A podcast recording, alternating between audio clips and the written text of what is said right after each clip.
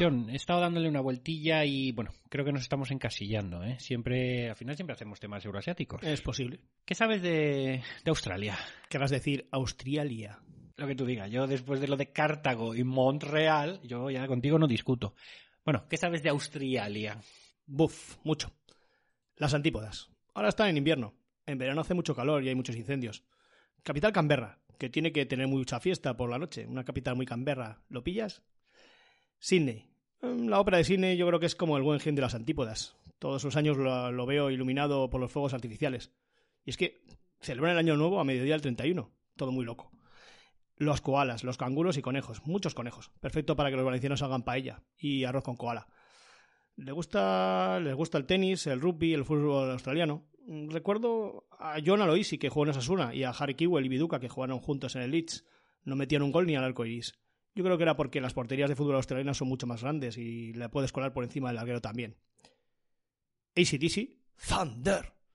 Irexes y los Midnight Doll. Y Kylie Minogue, por supuesto. ¿Tú, Rubén, qué dices? ¿Kylie o Kylie? Kili Minogue. Pues entonces diré Kylie. Eh, pues Kylie es como Paulina Rubio, pero con más clase. Y más estirada. O quizás no. No, no estoy muy seguro de esto. Cocodrilo Dandy.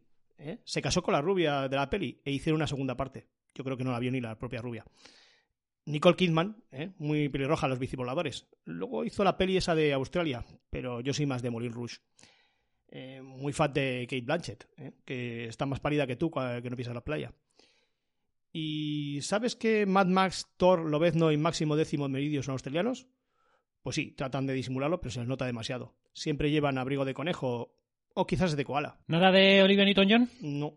Perfecto, adjudicado. Necesito para ya un guion de unas 20-24 hojas que no incluya nada de todo eso. Ni siquiera el koala. Mm, Bueno, koala sí.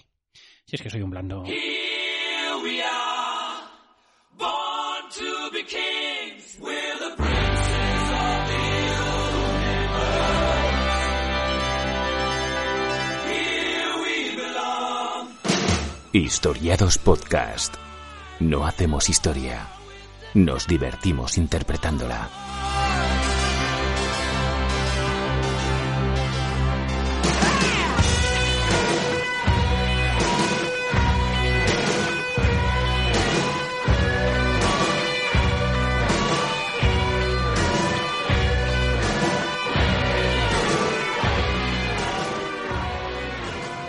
Hola, amigas y amigos de Historiados, bienvenidas, bienvenidos a este nuestro primer programa monográfico ¿eh? Em, eh, de esta novena temporada, programa número 81, en el que, como acabáis de oír, vamos a hablar de Australia. Y tengo aquí conmigo, a mi lado, a todo un experto en, en, en Australia. ¿Qué tal, John? ¿Cómo estás? Pues eh, poco Cuéntanos. experto, poco experto, pero bueno, eh, como, como me has dicho, he hecho un, un guion de 20-24 páginas. Ha quedado bien, ha quedado. Podemos puesto- adelantar, para ir creando hype, para ir creando hype entre nuestros escuchantes, podemos adelantar que sale un koala, Sale koala. y que y que bueno, pues que va a ser un programa muy interesante sobre un país, país continente que llaman algunos, eh, muy desconocido, Sí. ¿eh? más allá de haber visto la peli de Australia, como tú comentabas, con Nicole Kidman y Hugh Jackman, ¿verdad? Y bueno, vamos a tratar de explicar un poquito, eh, bueno, las vicisitudes de este país a lo largo de este país muy reciente, un país muy muy nuevo que alcanzó su independencia hace relativamente poco. Y vamos a tratar de explicar un poco, pues, eh, Los avatares del continente, ¿no? sus idas y sus Sí, venidas. sí, sí. Y nada, pues eh, por lo demás, comentaros eh, nuestro, nuestro contacto, nuestras redes sociales. Tenemos un, como siempre, un blog, siempre lo decimos, pero bueno, eh, Ah. nunca está de más. historiadospodcast.wordpress.com Tenemos y ahí un- está nuestro contacto. ¿Qué ibas a decir? Cuéntanos. No, que digo que, que tenemos el mail, pero bueno, ya como... Ahí como viene has- todo, viene todo en el viene blog. todo, viene viene todo. todo, sí, Por eso no- yo ya no lo memorizo. Y luego en las cuñas vienen, eh, aparecen también los, Y aquí mismo, en- las redes. donde os estéis descargando el, donde os habríais descargado el programa, ya sea en iVoox, ya sea en Spotify, ya sea en Apple Podcast, donde sea Los agregadores de podcast habituales. Ahí estamos, en los mejores, siempre en los mejores. Y en los únicos. En los únicos. Y si quieres empezamos, a no ser que quieras comentar algo más. No, nada más. esta- Y agradecer a la gente que nos ha escrito, bueno, mensajes durante el verano. La verdad es que no hemos hecho mucho caso. Caso. Y bueno, pues ya cuando hemos empezado la, temporada, sinceridad la temporada todo. pues ya haremos referencia a ellos, pues, pues cuando llegue, pues yo creo que el mes que viene para el choco de los socios, que de los socios no, el choco, eso, eso es el Atlético. Así que no es el choco, el choco de oyente.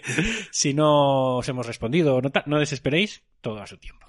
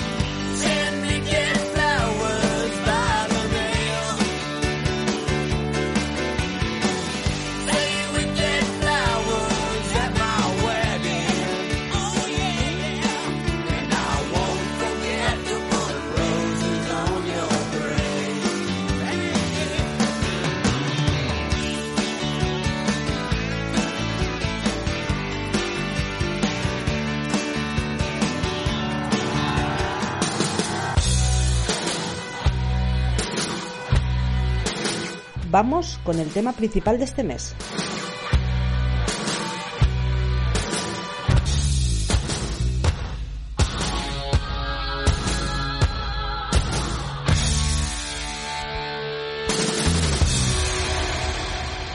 Bueno, pues empezamos sin más, sin más preámbulo.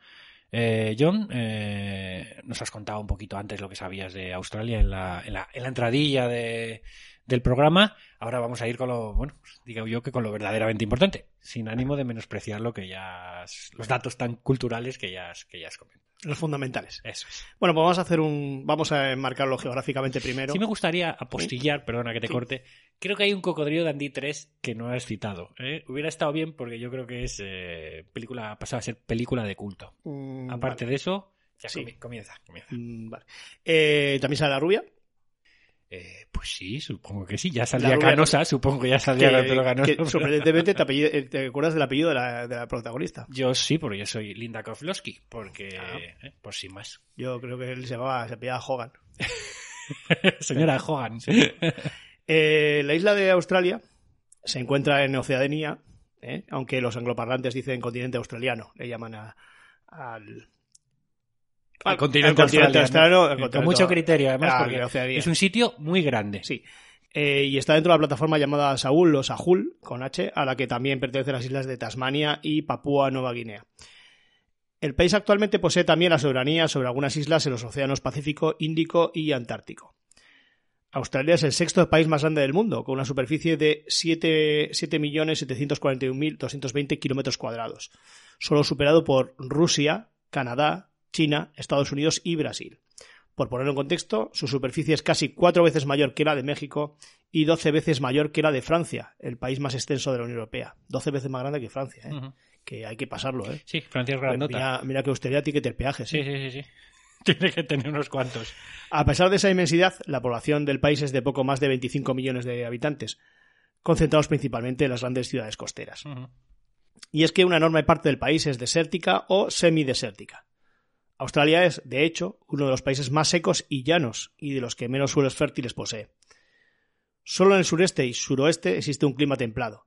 La parte norte del país, con un clima tropical, tiene vegetación que consiste en selvas lluviosas, bosques, praderas, manglares y desiertos. El monte Kosciuszko, que es casi como el de la protagonista, Mm. no es Kolsowski. Kozlowski, pero no. Este también es polaco. Eh, seguramente. El monte, el monte polaco, este El monte Kosciuszko. este. Con 2.228 metros de, de altitud, es el punto más elevado de Australia continental, que tampoco parece mucho, ¿no? 2.228. Bueno, pero fíjate, una zona de, de reconocidos montañeros como es eh, donde nosotros vivimos, Euskadi, el País Vasco, su pico más alto es de 1500 metros, 1550 metros. Ojo, hay que, o sea hay que hacer los 800 los 8.000 y hay aquí que lo hace todos los 800. Entonces, bueno, oye, El monte más reconocido, de todas maneras, es el llamado Uluru o Ayers Rock, un enorme monolito de arenisca en el corazón del árido centro rojo del territorio del norte. Sí, es que salen todas las guías turísticas de, de- de Australia, que seguramente hayáis visto en mil, en mil fotografías, que es esa mole de, de- piedra que se levanta en medio de la nada, ¿no? Y es, es, es Rock, Uluru. Los dos ríos más importantes son el Darling y el Murray. ¿Murray o Murray? Murray, Murray. Andy- Murray, Andy, como, el- con el como el tenista, tenista. Andy Murray. Murray. Es que mi suegra dice Murray. Venga. Vale, pues Murray. Pese a tener longitudes superiores a los 2.000 kilómetros, apenas aparecen, apenas parecen arroyos poco caudalosos. O sea que es un poquito, bueno, pues como esas rieras que hay en el Mediterráneo. ¿no? La gran mayoría de los cursos de agua son en realidad cauces, sec- cauces secos. ¿eh? Como no solo de cerveza Foster vive un australiano, existe en el este la llamada Gran Cuenca Artesiana, que es un enorme acuífero que cubre subterráneamente un 23% de toda la isla Y, de ahí van tirando a lo mejor, y ¿no? que supone, eso, es la única fuente constante de agua dulce en gran parte del interior de Australia. De ahí saca, yo creo que el agua Perrier. Perrier, sí, seguro.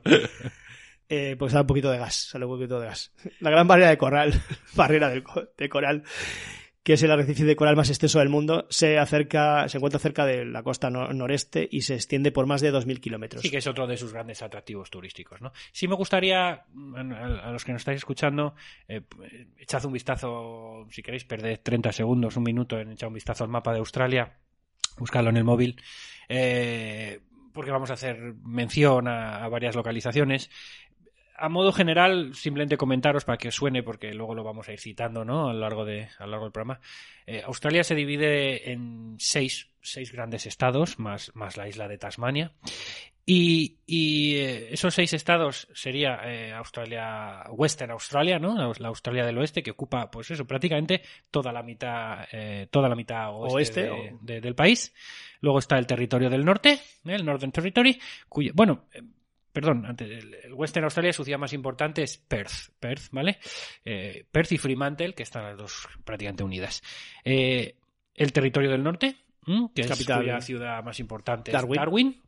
Justo debajo del territorio del norte y con mucho criterio está la zona sur, South Australia, ¿eh? Australia del Sur, cuya ciudad más importante es Adelaida. ¿ven? Ya llevamos tres, ¿no? Sí. y nos quedarían eh, otros tres que van que están en el lado del en La el costa lado de este. la costa este Y que de es norte la a que, sur. más, la que más población tiene de Australia digamos la que da más al Pacífico para que nos entendamos y de norte a sur sería Queensland eh, que Capital que- Brisbane. cuya ciudad más importante esto es Brisbane debajo está eh, Nueva Gales del Sur con Sydney y Canberra, como Canberra es la capital de- del país, Sydney es la ciudad más importante del país, están aquí en Nueva Gales del Sur, y debajo está Victoria, Victoria que es eh, Lo pequeño. con Pequeño, la ciudad más importante es Melbourne, Melbourne, que es donde se celebra todos los años el Open de tenis de Australia. Muy bien. Entonces, Y luego son- está Tasmania. y luego debajo está justo Tasmania. Esos son los, eh, las ciudades los- las, las seis regiones más, más Tasmania, más importantes de, de Australia. No, más importantes y únicas, por cierto. Y esto es. sí, las seis que hay. Esto es. No hay más. O sea, Eh, además es muy curioso porque excepto excepto Victoria, esta última, Te hecho sí, a- veis, está hecho con regla con regla de escuadra y cartabón, o sea, Sí, sí. son raca, una raya recta y así así han trazado las seis. Sí, no es como en Europa, que aquí hay recovecos por todas esquinas. Esto es. Aquí no se complicaron mucho la vida, ¿no? Vale. Recuerda en muchos casos a, a- a los estados de, de Estados Unidos, ¿no? Cuando cogen Utah, tal, que cogen la, la- la- la regla y raca, una línea recta, ¿no? Pues igual. Sin más, hecha esta pequeña introducción, eh, Vamos con la primera colonización. Vamos a ver cómo se colonizó esta isla. Vale, porque, pues sí, cuenta. porque, bueno, digamos que la primera colonización de Australia es una de, o debe de ser, una de las epopeyas más sorprendentes e increíbles que han realizado, que ha realizado el Homo sapiens, ¿verdad? Los, los humanos actuales llegan a esta plataforma de, de, de Sahul, pues, pues antes que a Europa, ¿eh? y tuvieron que hacerlo necesariamente por vía marítima, porque este territorio ha estado formado desde hace al menos 165 millones de años por islas aisladas y remotas.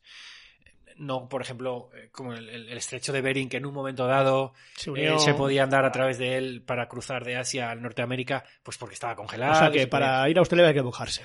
Sí, eso te iba a decir. Había que coger un ferry, sí o sí. Entonces, mm, eh, por eso decimos que, esta primera conexión debió ser una epopeya tremenda, ¿no?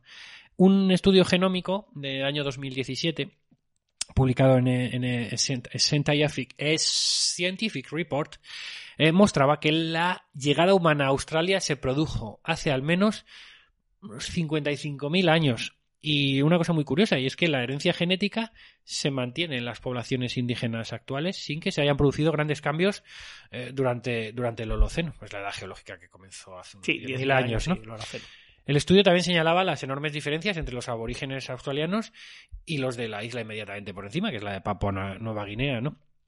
Que en el momento de su llegada podían ser similares. Sí, de un tronco común salieron muy diferentes. ¿no? Eso es. Esto implica que los aborígenes han ocupado Australia desde hace mucho, mucho, mucho, mucho tiempo. Tanto que son la población y la cultura viva eh, más antigua del planeta. Eh, ya que podemos trazar una nítida, una clara línea entre estos primeros australianos que llegaron hace 55.000 años y los actuales aborígenes. O sea, como que no se han mezclado, digamos, ¿no? Y, y eso es algo que solo ocurre aquí en, en esta parte de Australia, ¿no? La, bueno, la teoría original, el famoso Out of Africa, ¿no? La, la teoría de fuera de África, postulaba que toda la humanidad, toda la humanidad actual que vive fuera del continente africano, proviene de un pequeño grupo de Homo sapiens que salió de allí hace unos 50.000 años. Los científicos piensan ahora que no hubo una sola, sino cuatro migraciones fuera de África que fueron ocurriendo eh, desde el 120.000 sí, desde el 120.000 antes de Cristo fueron, Sí, hasta fueron 50.000. ocurriendo fueron ocurriendo esas cuatro migraciones, ¿no? Y que las cuatro tuvieron relación con los cambios climáticos asociados a las variaciones eh, de la órbita terrestre. Eh, en este sentido, otra investigación publicada en Nature en 2016 del Biocentro Estonio de, de Tartu, bueno, y llevada a cabo por Luca Pagani y equipos de investigación genómica de 35 países. ¿eh? No es multidisciplinar. equipos- no, pero, pero, pero sí Son que, genómicos. sí que con mucha gente, ¿no? Pero. Luca Pagani no suena estonio, la verdad. No. bueno, es igual. eh, vamos a lo que es. eh, Mira, si cobrara mucho sería Paganini. Pagara mucho. Si pagara muchas rondas, ¿no? Eh, bueno, eh, lo que quiero decir es que Sí. mm, estos estudios muestran que los actuales habitantes de Papúa Nueva Guinea portan en su genoma, en su genoma, pues signos apreciables, más de un 2% de, de ADN, de una población humana más antigua aún. ¿eh? Un grupo humano que se separó de los africanos antes de lo que, de que lo hicieran los euroasiáticos. Es decir, una migración que habría salido de África hace eso, 120.000 años. Por eso se ha retrasado mucho la. la- o se ha adelantado, según lo. Se ha adelantado, mejor Sí. dicho, esa fecha de, de, de 55.000 que hasta ahora se tenía como, como muy cierta. Se ha atrasado, o sea, de la, sí, se ha atrasado hasta el Te 100. está liando. Me estoy liando. Se Es más llevado- antigua, Se ha es llevado anterior. hasta el 120.000 Claro. y ya no una sola oleada, sino se habla de cuatro, ¿no? Coincidente, como digo, con cambios, con grandes cambios climáticos en la Tierra, ¿no? Eh, por tanto, nos encontraríamos ante los descendientes directos de la primera emigración, de la primera emigración de sapiens, incluso anterior a la denominada revolución cognitiva que se dio, como sabemos, pues más o menos hace 70.000 años en nuestra especie, Cuando ¿no? nuestra especie hizo clic y empezó a, bueno, pues a, a tener pensar diferente, ¿no? Pero llegaran o no hace 55.000 años o hace 120.000 años, la gran pregunta es ¿cómo? ¿no? ¿Cómo pudieron cruzar esa gran barrera marítima que separaba y separa a día de hoy Oceanía de, de Asia? ¿no? A ver cómo. Obviamente no tenemos la respuesta. Pues vaya. ¿eh? Los materiales constructivos posiblemente utilizados no dejan ninguna huella arqueológica, es decir, la madera ya no, ¿vale? Así que tan solo, pues, bueno, podemos aventurar teorías, ¿no?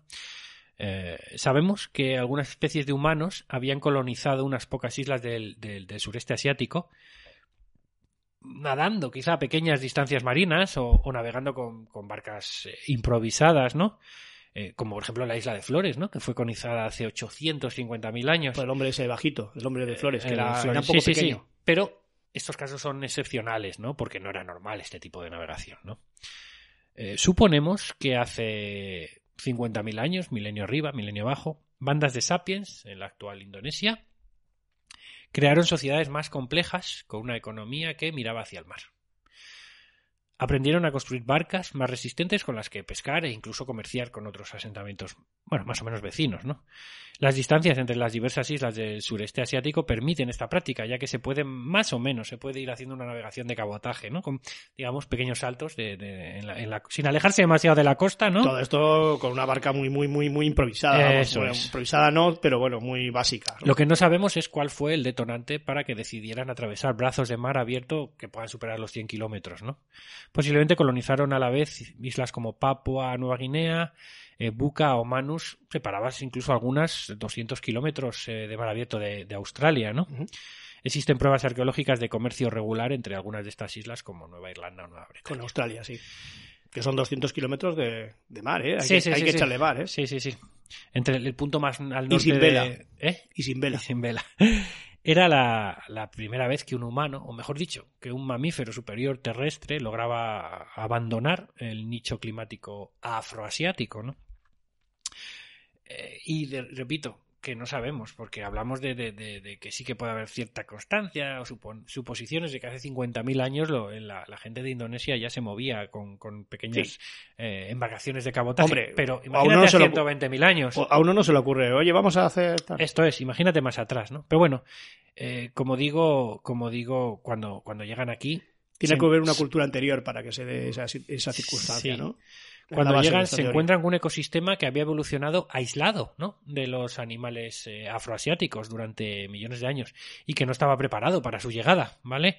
Los grandes mamíferos marsupiales que se asentaban en lo más alto de la cadena trófica, pues como el león marsupial, o los enormes canguros y koalas, o el inmenso diprotodón, pues las aves enormes, los enormes lagartos, o, o las serpientes que hubiera allí, parece que desaparecieron ¿eh? en cuanto llegó, llegó el hombre. Eh, en pocos miles de años, de las 24 especies mayores de 50 kilos que había antes de- del desembarco, desaparecieron 23.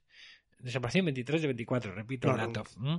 Las cadenas alimentarias se descompusieron y se organizaron o desorganizaron, lógicamente, ¿no?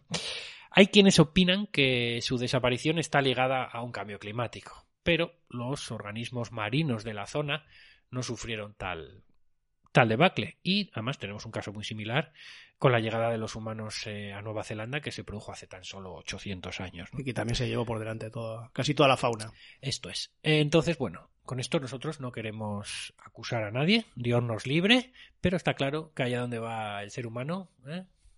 Pues no. y estos son hechos, no es opinión.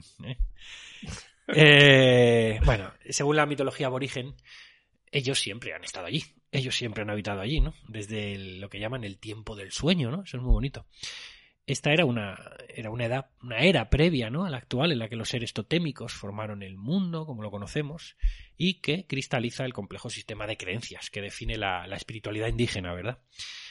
Y es que nos encontramos, como ya hemos ah, comentado antes, ¿no? Ante la historia cultural ininterrumpida más larga, de- más larga del mundo, ¿no? Bueno, a pesar de la dureza del ecosistema, pues eh, no solían padecer escasez de alimentos, al parecer. Pues bueno, tenían buenos conocimientos de las plantas y de los animales. Mientras se comían todos los Eran- marsupiales que había por ahí. Eran gente apañada, ¿no? Era gente que con poquita cosa iban, iban, ¿no? La mayoría eran nómadas, ¿no? Dentro de, sus territorios de caza y de, y de recolección, ¿verdad? La diversidad de paisajes influía un poco en la variedad de estilos de vida y, aunque existían grupos culturales muy diferenciados, todos, pues bueno, tenían cosas en común, ¿no? Como la organización social en clanes o la organización del trabajo. Habitaban incluso los desiertos hostiles del centro del país gracias al control de una serie de acuíferos dispersos, ¿no? Conocían su ubicación y esto. En las zonas de, de bosque, pues se practicaba la, la, roza y la quema de la maleza seca para, bueno, pues estimular un poco la renovación de las, de las, de las plantas de, de pasto, ¿no? Y bueno, así atraer a más animales de caza y eliminar el riesgo de incendios no controlados. En fin, un poco como Sí. todavía hoy en día se sigue haciendo, ¿no? Bueno, eso se hace para la agricultura muchas veces, pero Sí. esto es para que vayan a pastar a tu territorio de caza. Eso es. Para cuando llegan los europeos, la población aborigen se dividía en unos 300 grupos, más o menos, con lenguas diferentes, más o menos también con una serie de fronteras entre ellos, más o menos bien definidas.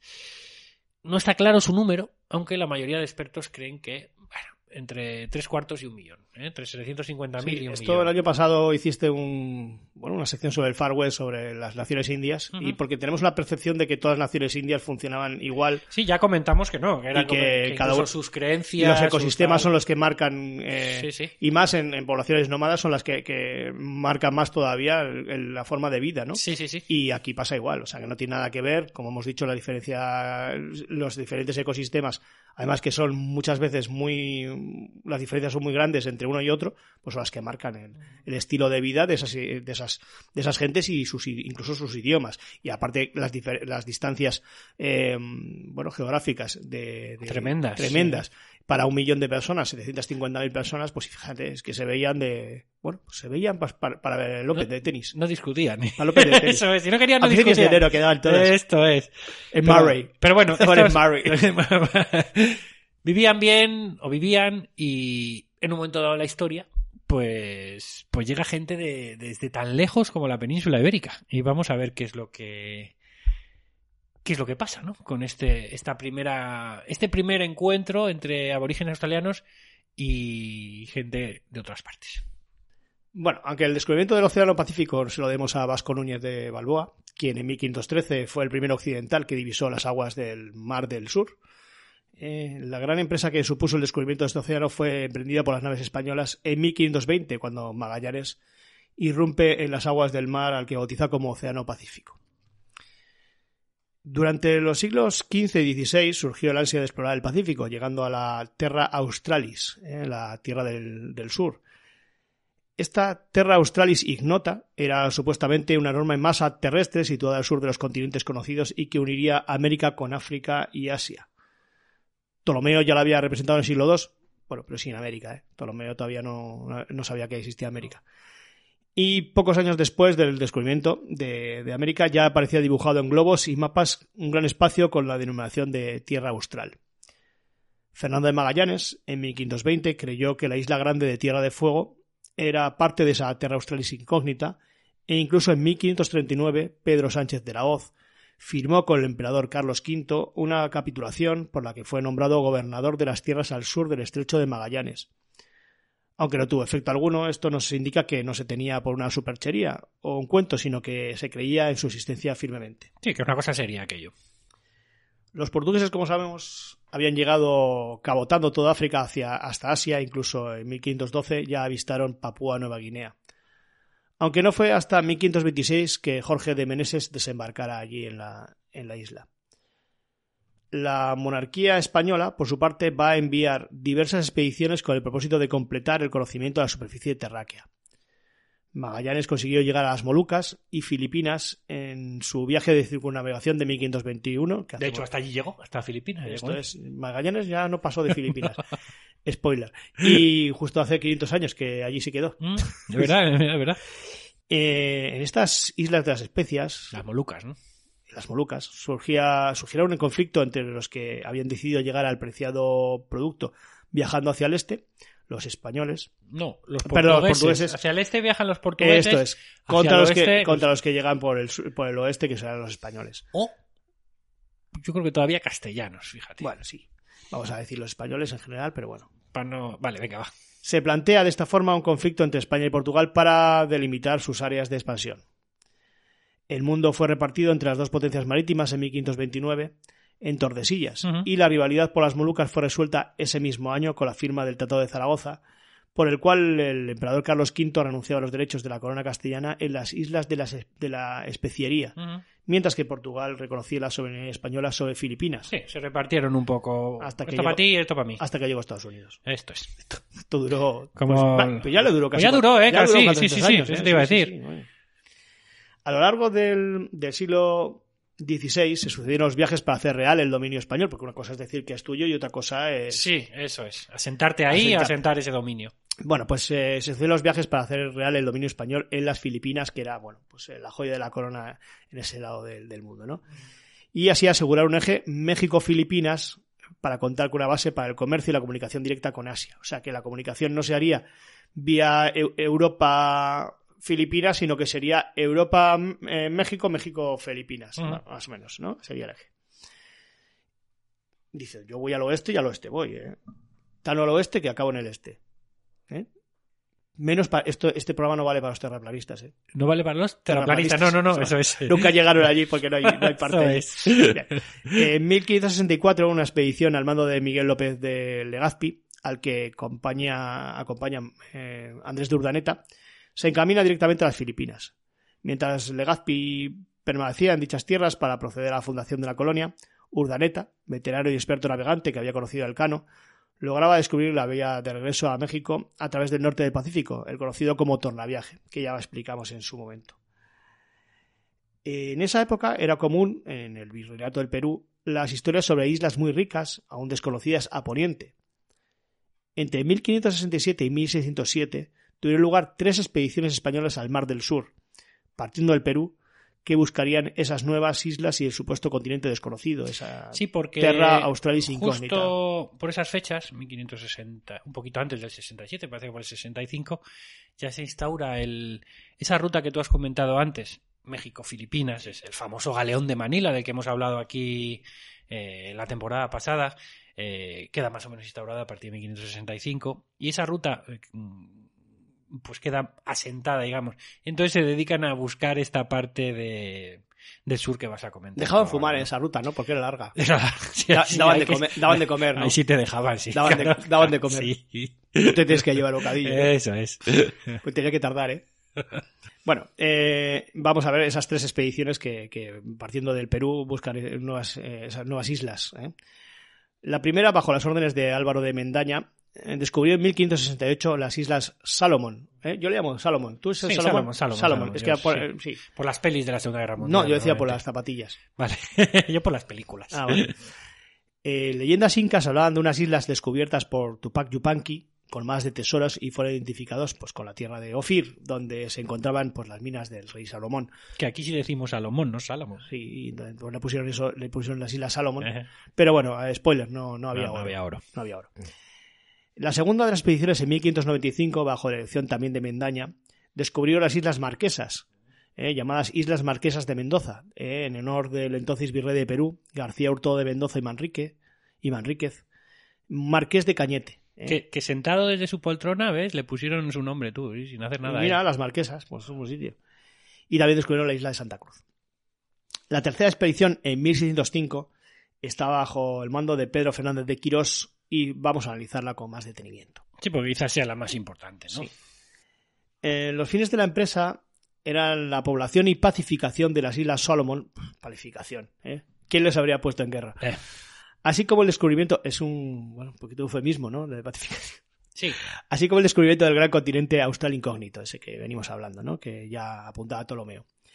La flota estaba compuesta por dos naos y un patache, que un patache es pues más pequeño. que un- ¿eh? Es una nave pequeña. Tampoco vamos a vernos aquí. No te metas, no te metas en ello. No. Los nombres eran Santos Pedro y Pablo, un, eh, San Pedro y los tres reyes. ¿eh? Vale. En total embarcaban 300 hombres, entre marinos y soldados, aparte de los animales necesarios para fundar una colonia. Inicialmente se dirigen a- en busca de, de las islas de Santa Cruz, pero en su lugar encontraron numerosas islas pobladas donde abastecerse, que ellos denominaron San Bernardo, La Peregrina y Tumaco. Viran hacia el sur y se encuentran en el archipiélago que hoy se llama las Nuevas Hébridas, ya en Oceanía. Después de recorrer algunas de las islas y de ponerles nombres que todavía se conservan, atracaron en la más grande de ellas, hoy llamada Vanuatu. La denominaron Vanuatu. Yo digo Vanuatu. Vanuatu. Bueno, Vanuatu. Sí, sí, porque creo que estos van, estos son esas, pues de esos países que solo ves cada cuatro años en la ceremonia de inauguración de, Sí, que van, de la- de los que- Juegos que van sin Olímpicos. ropa, que van sin ropa. Sí, que mira. con una bandera súper rara que no has visto en tu Sí, vida. sí, bueno, pues es eso. Vanuatu. Y la denominaron Austrialia del Espíritu Santo. ¿eh? Por eso decía yo lo de Austrialia, ¿eh? que Sí. yo venía algo. Empleando el nombre de la dinastía reinante en España, que eran los Los Austrias, claro. Austrias y el término latino austral. Lo unificaron muy Fue un inteligentemente. juego de La palabras que hicieron ahí, estuvo muy bien. Del Espíritu Santo, qué bonito. Me, me gusta Claro, más luego- que Vanuatu. Y luego el consabido término religioso, eh, en este caso el Espíritu Santo. Sí. Eh, ya que creyeron que, eh, bueno, pues se cre- creyeron que se encontraban eh, en el O sea, continente llegaron a, por Sí. resumido, que nos hemos ido un poco, llegaron a Vanuatu Y creen que- que estaban era- ya en el pensaron continente que se, y llamaron a Vanuatu Australia, Austrialia del Espíritu Santo. El 13 de mayo de 1606 se, se colocó la primera piedra de la que había de llamarse la Nueva Jerusalén. El nombre ya es venirse muy arriba. Sin embargo, las relaciones con los isleños no fueron del todo cordiales para que prosperara una colonia. Así que ante el descontento de la tri- Por lo que fuera. Porque fuera, así que ante el descontento de la tripulación vemos que veremos luego que los ingleses tampoco les fue mucho mejor. No. Eh, ante el descontento de la tri- de tripulación, decidieron hacerse a la mar para llegar a Manila. Debido a una serie de infortunios de carácter náutico y a las malas condiciones del tiempo, solo Quirós, con la nave capitana, logra salir de la bahía y siguiendo rumbo norte alcanza la ruta de las islas de las, las Islas Marianas, actual Guam. Eh, para no Guam el del grupo de música, el de Sí, sí, no, el que se escribe con G, ¿no? Guam. Guam, eh, más conocido por la Segunda Guerra Mundial. Sí, sí, sí. Guam. Para recalar en Manila. O sea que suben hacia. eh, eso es. Salen hacia. Tenemos el humor un poco oxidado. Tened en cuenta Sí, que es septiembre y que acabamos de llegar del Vale, verano. de Vanuatu van, van al norte Eh, y, y vale, y llegan a quizá, Manila. quizá para enero febrero ya los chistes irán un poquito mejor. De momento, Vaya más rodado. tened ¿no? un poquito. Vaya más rodado. Sí, por eso. Vale. Tened un poquito de paciencia. Quirós se dirige a la corte donde narra, a quien quiera oírlo, que ha descubierto la Terra Australis y busca obtener así financiación y el beneplácito regio para fundar una nueva colonia en la Australia. Que va- Será que- la que nueva- nueva- Vanuatu, ¿no? La nueva Nueva Jerusalén. Eh, Es que... En fin. Pero vamos a volver un poco atrás en el tiempo eh, y a, a Australia, donde a la, Claro, recordamos, a, a la ciudad de- recordamos que habían ido tres naves, ¿no? a Y que, que este sí. fue. Este, este eh, se fue por su parte eh, claro, eh. Quirós es el único que sale de, allí. ¿Qué pasa con los que se quedan? Pues eh, allí está Luis Báez de Torres, que se había quedado al mando de las dos naves restantes de la expedición, y escribe en su diario: La salí a buscar a la nave capitana, haciendo las diligencias debidas. Era imposible hallarles, pues ellos no iban por el camino ni voluntad derechas. Así que hube de volver a la bahía por, haber, por ver si acaso volvían a ella. Y en la bahía permanecen 15 días esperando el regreso de Quirós. Pasadas las dos semanas, Torres reunió a sus oficiales y les mostró un pliego cerrado con instrucciones previas al viaje. Allí se decía que, en caso de que derrotasen cualesquiera de los navíos, procurasen alcanzar los 20 grados australes para averiguar la existencia de tierras y si no las hallasen deberían dirigirse a Manila y esperar allí cuatro meses al resto de las naves, partiendo después hacia España por la vía de las Molucas y del Cabo de Buena Esperanza. O sea, volver a España por el este. Es que tengo un poco de lío con la izquierda y la derecha, este o el este. Ya, bueno, es bueno, Vale. Pues es lo que pasa por no haber ap- aprobado primero de GB. venga. Cabo sé, Buena Esperanza. es primero de eso ahora. Cabo Buena Esperanza es el que está en Sudáfrica, digamos, al sur de, al sur de, Bueno, al que sur les de dice África. que ¿no? se van al sur, que busquen a ver si hay algo, y si no, pues que se vayan a Manila y de Manila, pues por el, por el sur de África, Por la zona de las, Monula, de las Molucas, eh, tiren para, tiren para, tiren para España, para España. por el sur de África, eso es. Torres partió de Vanuatu y rápidamente se dio cuenta al circunnavegar que el nuevo continente era tan solo una isla. Qué desilusión. Oh, Benita, ¿eh? Inicia su navegación yendo al sudoeste hasta 21 grados sur, pero poco después rectifica al noroeste y encuentra tierra a los 11 grados 30 minutos, que puede identificarse con la parte norte de la península de York en la propia Australia. Ujú. Por el rumbo nordeste, reconoce 400 lenguas de costa sur de la isla de Nueva Guinea, cuyos habitantes describe, y después sigue hacia el noroeste hasta 7 grados 30 minutos. Vuelve hacia el sur de la isla, hasta los 11 grados, en donde, según dice, durante dos meses exploró la región y conoció a sus habitantes, que describe como gente negra, muy corpulenta y desnuda.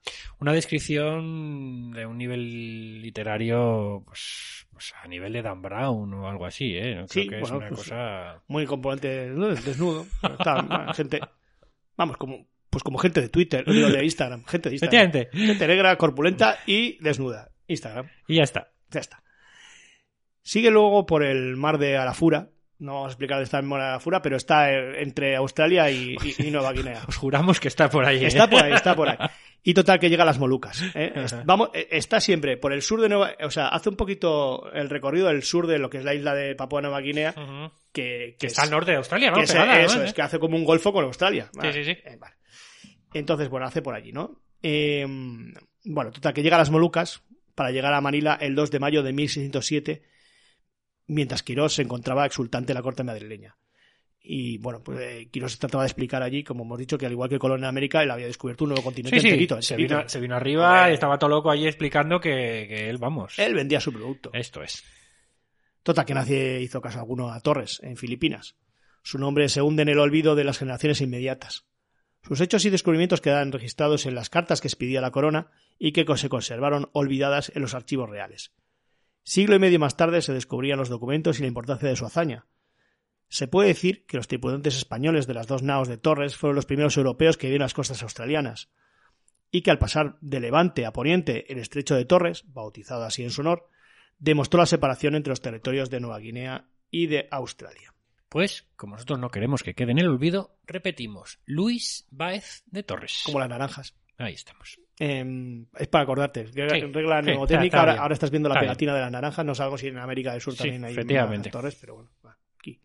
Vale. Curiosamente, la enorme difusión internacional de las más de 50 memoriales de Quirós que Quirós pro- eh, propagó en Europa, bueno, propagaron en Europa el, el descubrimiento de esa cuarta parte del mundo, ¿eh? Ese, a la que daba el nombre de Australia en honor de, como he dicho, de, de Felipe III, e impulsó a las potencias marítimas de Europa a proseguir la búsqueda de la inmensa y legendaria Terra Australis incógnita. El misterio del discutido continente austral, anunciado por Quirós, se esclarecerá definitivamente cuando el almirantazgo inglés organiza expediciones marítimas mejor equipadas al mando del famosísimo capitán Cook para que explorara la parte sur del Océano Pacífico. O sea, que fueron luego los británicos los que de alguna manera eh, dieron luz sobre, sobre esa suposición de. Lo curioso de es que un, un vendehumos vendió el humo y Es otro, verdad. y otro Pero bueno, y encontró la. Cuando menos, el- eh, el eso es lo que tú has dicho, ¿no? Has, has comentado que el hecho de que él vendiera esa, además, ¿no? Lo, lo llamó así cuarta parte del mundo, ¿no? Con Q, como se escribía antes, cuarta, eh, por toda Europa, con una serie de memoriales, pues sirvió de aliciente, ¿no? Para que, para que no, por lo menos la gente lo tuviera presente y dijera, uy, oye, pues vamos a ir, vamos a ir para allá, ¿no? Y bueno, pues de ahí también, la- aunque nos riamos un poco tal, pero de ahí también la importancia de, de Quirós en la historia, ¿no? Sí. Ponemos un poquito de música, John, y, Vale. y luego seguimos. Has citado a Cook. Entenderá, en- entiendo que nuestros escuchantes ya van sospechando, ¿no? Que ahora vienen los, los británicos. Entonces, enseguida pasamos a hablar de ellos.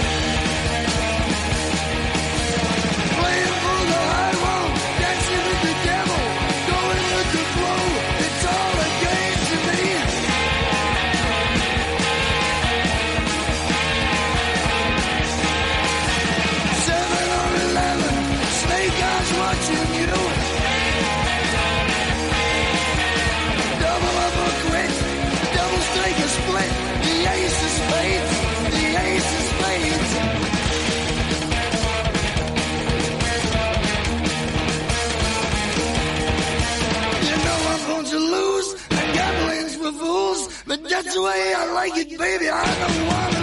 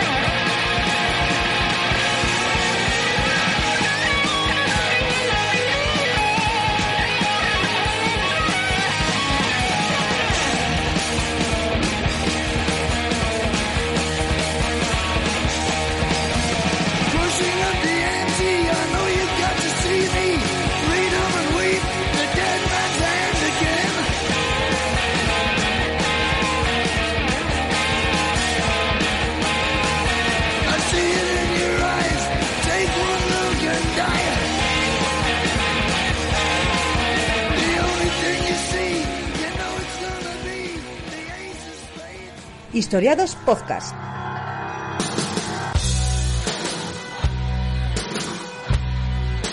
Estamos en Twitter, arroba Radio Historiados. Con número que con letra estaba cogido.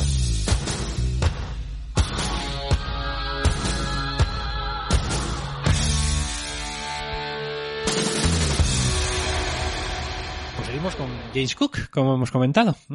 Pues yo el spoiler. En su barco, el Endeavour. Endeavour. Endeavour, ¿eh? Endeavour. que era una nave que había votado la Royal Society de, de Londres. ¿eh?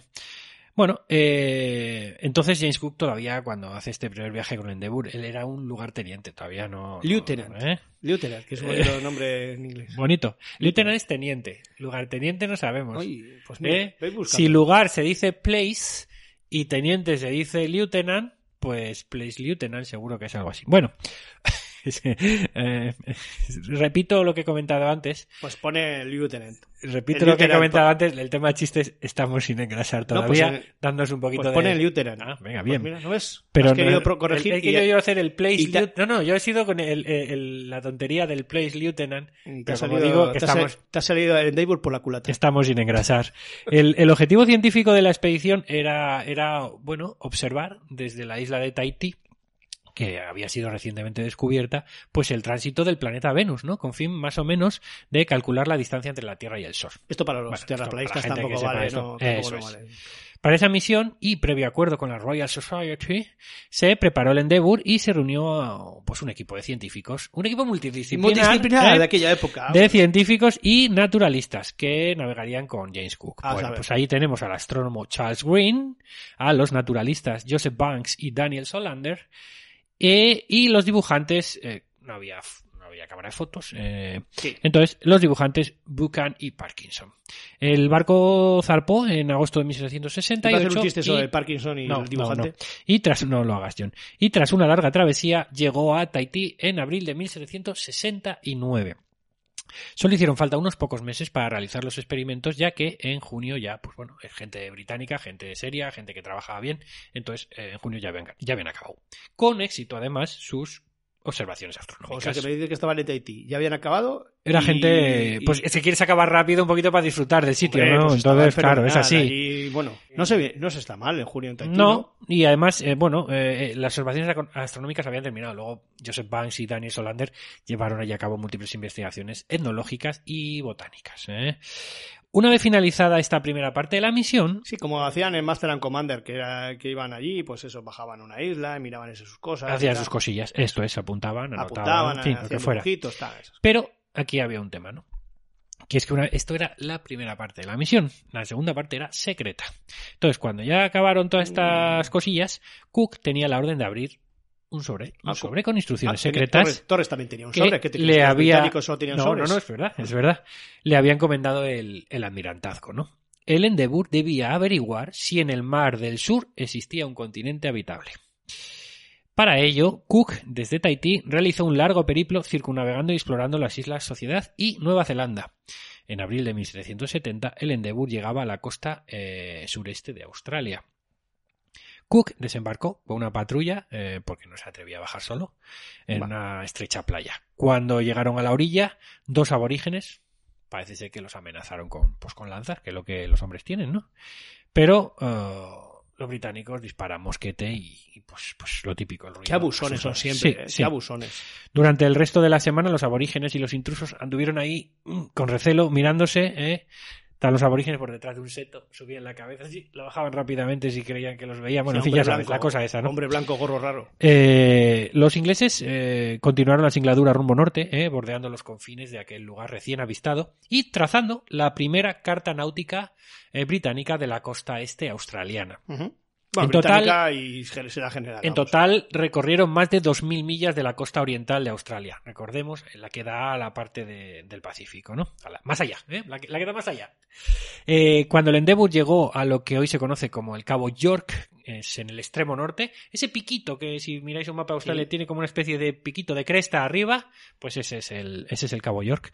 Eh, claro, ellos llegan allí al Cabo York, venían desde el este, venían subiendo para arriba, ¿eh? Ujú. y de repente, el Oh, vieron que, que, que se abría, se abría el océano hacia el lado oeste, Pues ¿no? Se abría un océano. Hasta luego. Y los ingleses hallaron así la ruta de regreso. Eh, No sin antes izar la bandera británica. Hay una pequeña isla al lado del Cabo York, la, la isla Possession. Bonito nombre, muy, Y- muy apropiado, le pusieron. Reclamaron aquellas tierras descubiertas eh, para el rey, el de la locura, el rey Jorge III, eh, en tres albas de artillería. Le faltó el posesión del Espíritu Santo. Bueno, no, Porque ellos no que- pusieron, claro. Es que desde luego No. no saben, no saben, el naming lo llevan mal. No, esto No, es. Eh, tras tres largos años de exploraciones, en julio de 1711, 1771, 71. perdón, el Endeavour regresa a Londres. Vamos, entra a llegar a la vía, Bueno, fiesta, bueno, bueno, bueno, toda la gente muy contenta. Los resultados de la expedición, tanto científicos como médicos, deslumbraron al mundo. De hecho, bueno, eh, aparte, habían permitido a, a Gran Bretaña anexionarse las fértiles tierras de Australia y Nueva Zelanda en el hemisferio sur. Hombre, habían ganado. Eh, no bastante- sabían, no sabían lo que habían encontrado todavía. Eso es. sí, sí, sí. El diario de navegación de la expedición, que fundía en un solo libro, era un poco un, un libro multidisciplinar, ¿verdad? Porque ahí en, eh, Es estaba... como la revista Nature de su época. Eso es. Bueno, pues allí quedó grabada, Nature especial tal. quedaron grabados los apuntes náuticos, astronómicos, antropológicos y naturalistas.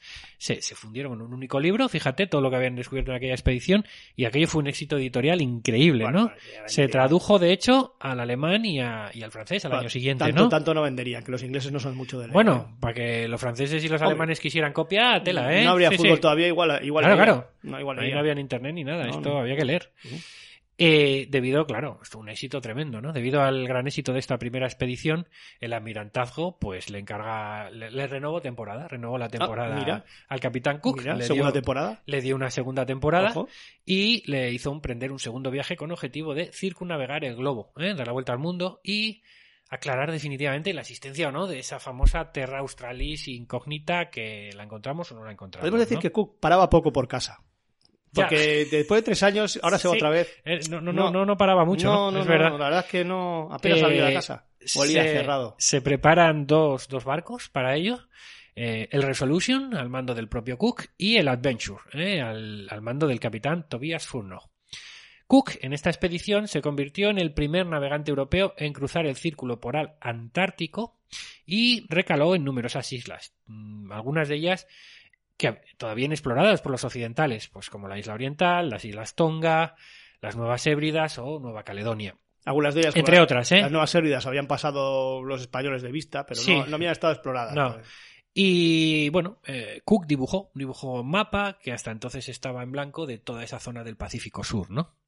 Bueno, no, dibujó entre comillas. ¿eh? Sí, no es que bueno. lo dibujara él, porque ya llevaba dibujando. No, él igual hizo, cua- Sino que, bueno, fue. igual hizo cuatro ondulaciones y dijo estos son olas no, mira, ahora- y luego sus cartógrafos ahora harían, voy hacia el norte. harían ahora- las islillas, ¿no? este, Sí, tal, esto no es. Pero lo que sí, eh, claro, Como todo- Dora la exploradora cuando hace el mapa. este, este, este mapa confirmó que esa enorme masa terrestre mm, no era tal, ¿vale? La expedición regresó a casa tres años después. ¿vale? O sea que no había. que esa tierra incógnita no, no, existía. Todavía no habían descubierto la Antártida, pero Eso eh, es, eso tenía es. pinta de que aquí, allí no de vivir. No, mal. y que si había algo tenían que bajar más al sur todavía. Sí, sí. Una vez más se unificaron las diferentes anotaciones para publicar un solo diario de la expedición que incluyera las diversas materias científicas estudiadas durante este viaje.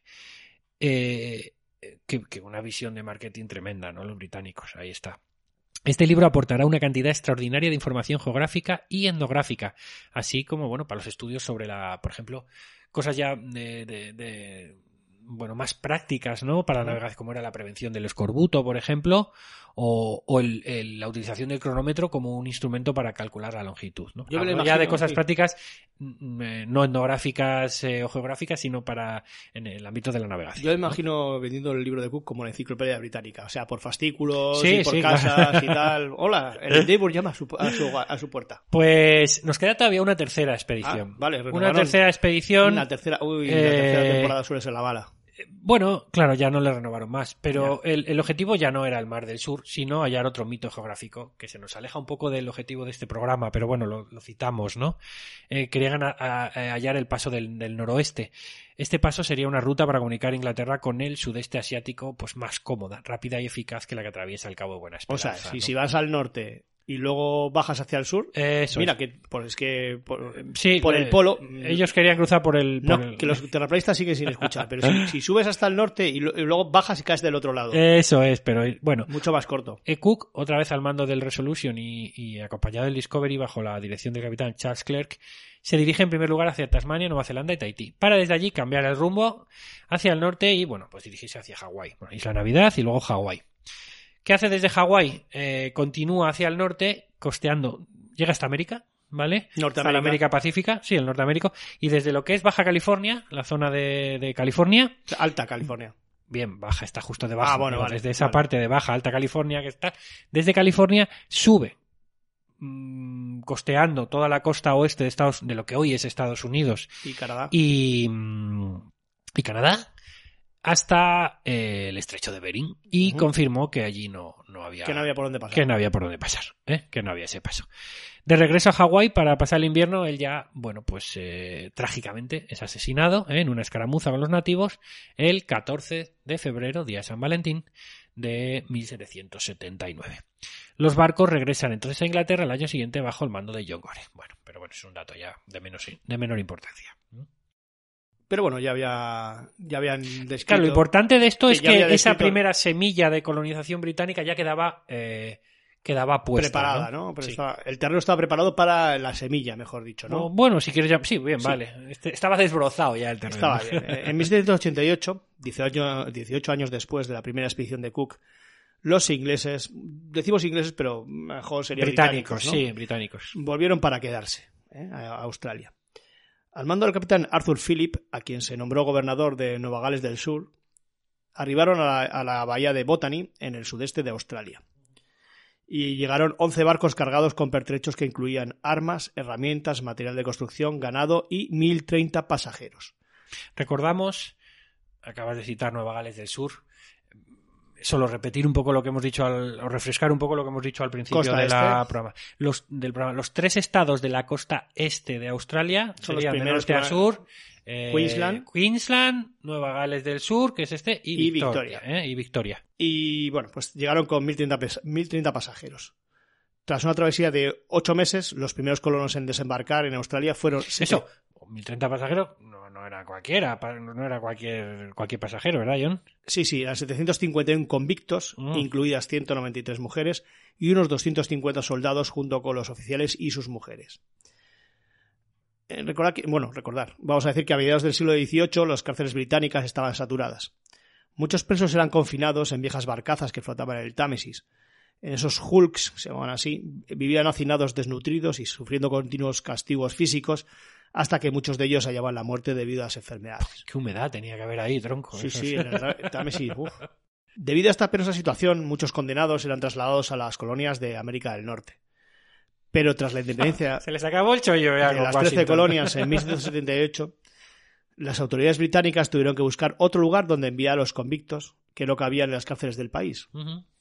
Y fue entonces cuando el secretario colonial, Thomas Townsend, ¿eh? alias Lord Sydney, ¿eh? pensó en Australia. Lord Sydney. ¿Ves? Ya nos va- eh, Claro. Ahora vamos a ir atando cabos. Cambiar la cárcel por el paraíso pues no parece una mala idea. Pero el Edén no era tal y como lo había descrito Cook, que en esa, en esa bestseller que había colocado por ahí. Pero es lo que comentamos, al final Cook él buscaba renovación No, de temporada. Entonces él, él tenía que. había puesto eh, tal, tenía que- eh, un resort, Eso, él tenía que todo, pintar bien las cosas. Claro, claro. eh, en, inglés, en inglés, resort y all included. Eso es. Entonces, claro. Eh, free hour, todo inglés. Todo. Y bueno, eh, Free no es la happy hour. happy hour, bueno, sí, free hour. Bueno, free, free hour es como la happy hour, pero mucho más. Lo peor. Pero peor. Total, que hasta 40 condenados murieron durante el viaje y al llegar descubrieron que el terreno era pantanoso, escaseaba el agua potable y el fondeadero estaba expuesto a los vientos y las, y las tormentas. Total, que no le gustó el sitio. No se habían metido al desierto todavía, que ya tela. Pues sí, pues sí, total, si era pantanoso, escaseaba el agua potable y el fondeadero estaba expuesto, pues tampoco era como Inglaterra, vamos, no, no le veo la diferencia. Era como estar en casa, ¿no? Bueno, total, Philip levantó el campamento, remontó la costa y alcanzó un pueblo, un puerto, mejor, más resguardado, a poca distancia, en una pequeña cala. Allí estableció la primera colonia penitenciaria británica, ¿eh? y lo de penitenciaria no es baladí, ¿eh? Ah. a la que denominó Sydney, en honor del ministro, ese tal Lord Sydney, Thomas Townsend. Los recién llegados comenzaron a talar árboles, a construir refugios y a sembrar. Bueno, lo que haces tú cuando empiezas una partida Sí. al, al Age of Empires, Eso es. más o menos. Cuando empiezas de los típicos juegos de recursos, ¿no? De Esto es, gestionar es recursos es esto. Las órdenes eran Es más, recoger hasta- vallas. hasta en el Catán tienes que hacer algo para Recoger vallas también. Necesitas madera y necesitas arcilla. Eso. Las órdenes eran respetar a los nativos, pero, por lo que sea, la progresiva pérdida de sus tierras y fuentes de agua, producto de la rapiña británica, así como una serie de epidemias, pues tuvieron un efecto devastador. La viruela acabó con la mitad de los indígenas de la zona de la bahía de Sydney, que antes de la llegada británica se, estiman, se estimaban en 8.000 personas y que para 1820, o sea, unos 30 años después, más o menos 40, a- apenas quedaban unos pocos cientos de ellos. La resistencia entre los ingleses produjo numerosos enfrentamientos donde tenían todas las de perder los, los indígenas. En el primer año murieron 17 colonos a causa de los ataques. El propio gobernador fue herido en uno, pero los indígenas se, se llevaron la peor parte. Las masacres y los desplazamientos forzados se sucedieron por todo el país. En el transcurso del primer siglo de convivencia, la población aborigen se vería diezmada en un 90%. Bueno, vamos a volver a, esa flota de Philip que estaba allí atracada. Bueno, yo me encontré un sitio mejor ahí en Sydney. ¿eh?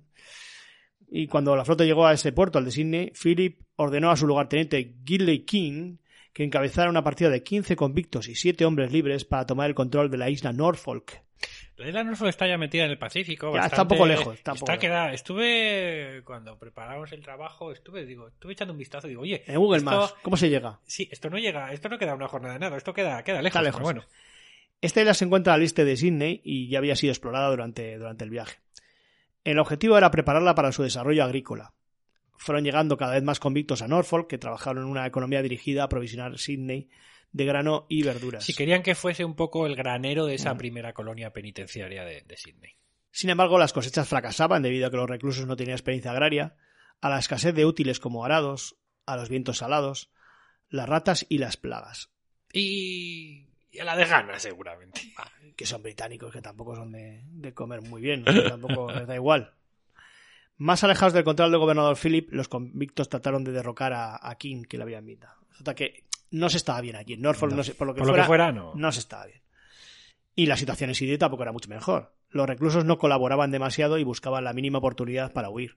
Bueno, Que es lo que se le presupone a un recluso. que claro. tampoco sabe muy bien dónde va a Yo no sé los ingleses que se creían, las autoridades, cuando los enviaron allí. Pues claro que van a querer huir, es así. La metrópoli seguía enviando nuevas remesas de condenados, que tenía, uf, tenía bastantes, en 1790 y 1791. Y la hambruna era importante entre los colonos. Eh, la situación en Sydney era tan mala que el gobernador obligó a trasladar a la isla Norfolk a gran cantidad, a gran cantidad de, de convictos y marinos en 1790.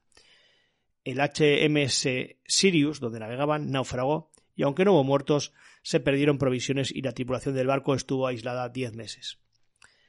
Philip incluso fletó un barco en busca de provisiones a Sudáfrica. ¿eh? No tenía un sitio más cerca. No ¿Mm? había un 7-Eleven ni, ni un Paki. ¿Se puede decir Paki? Joder, sí, se puede decir. Bueno, pues a un 7-Eleven. eh, pero el viaje era demasiado largo y al regresar, pues los problemas no solo continúan, sino que habían empeorado. Pues claro, tenía más hambre todavía. Eh, Norfolk fue recibiendo más convictos que sobraban. Sobraban. Sobraban, entre comillas, en Sydney. O sea que en, Ingla- Digamos que en Sydney quedaba la élite de los convictos. en ¿no? Inglaterra mandaban los que les sobraban y de Sydney mandaban a Norfolk donde Imagínate, ellos. imagínate la calaña que podía, que, que podía Oh. haber en Norfolk. Bueno, según iban llegando los contingentes de- de- desde Inglaterra, hasta que el gobierno británico, viendo que aquello era un. Bueno, un aquello. decretó el cierre de la isla como asentamiento penal debido a que estaba demasiado lejos y costaba mucho dinero mantenerlo. Los presos serían trasladados a la tierra de Van Diem, eh, en Tasmania, Mm. en 1803. Por Arthur, cerca de Hobart, sería el lugar elegido para establecer la nueva colonia penitenciaria. Eh, Hobart es Sí, la Tasmania de está, Tasmania. está ya ahí, nada, Al sur, cerquita al lado de Australia, pero por el sur. Es más sur. cerca que Norfolk. En la costa este de Australia, otras colonias de este tipo se instalarían, colonias penitenciarias se instalarían en Port Macquarie y Moreton Bay. Mor- Moreton Bay. En 1825 un grupo de soldados y convictos estableció una colonia penitenciaria en el territorio del pueblo Yuguera, cercano a la actual Brisbane. Poco después, esa cálida y fértil región atrajo a colonos libres que enseguida empezaron a plantar, pastorear, talar y excavar minas. Entre 1788 y 1823, Nueva Gales del Sur fue oficialmente una colonia penal compuesta en su mayoría por convictos, infantes de marina y sus familias. Aunque los primeros colonos libres llegaron ya en 1793. El gobernador Philip instauró un sistema de trabajo en el que las personas, cualquiera fuera, cualquiera fuera su crimen, eran empleados de acuerdo a sus habilidades, pues como agricultores, ganaderos, carpinteros, etc.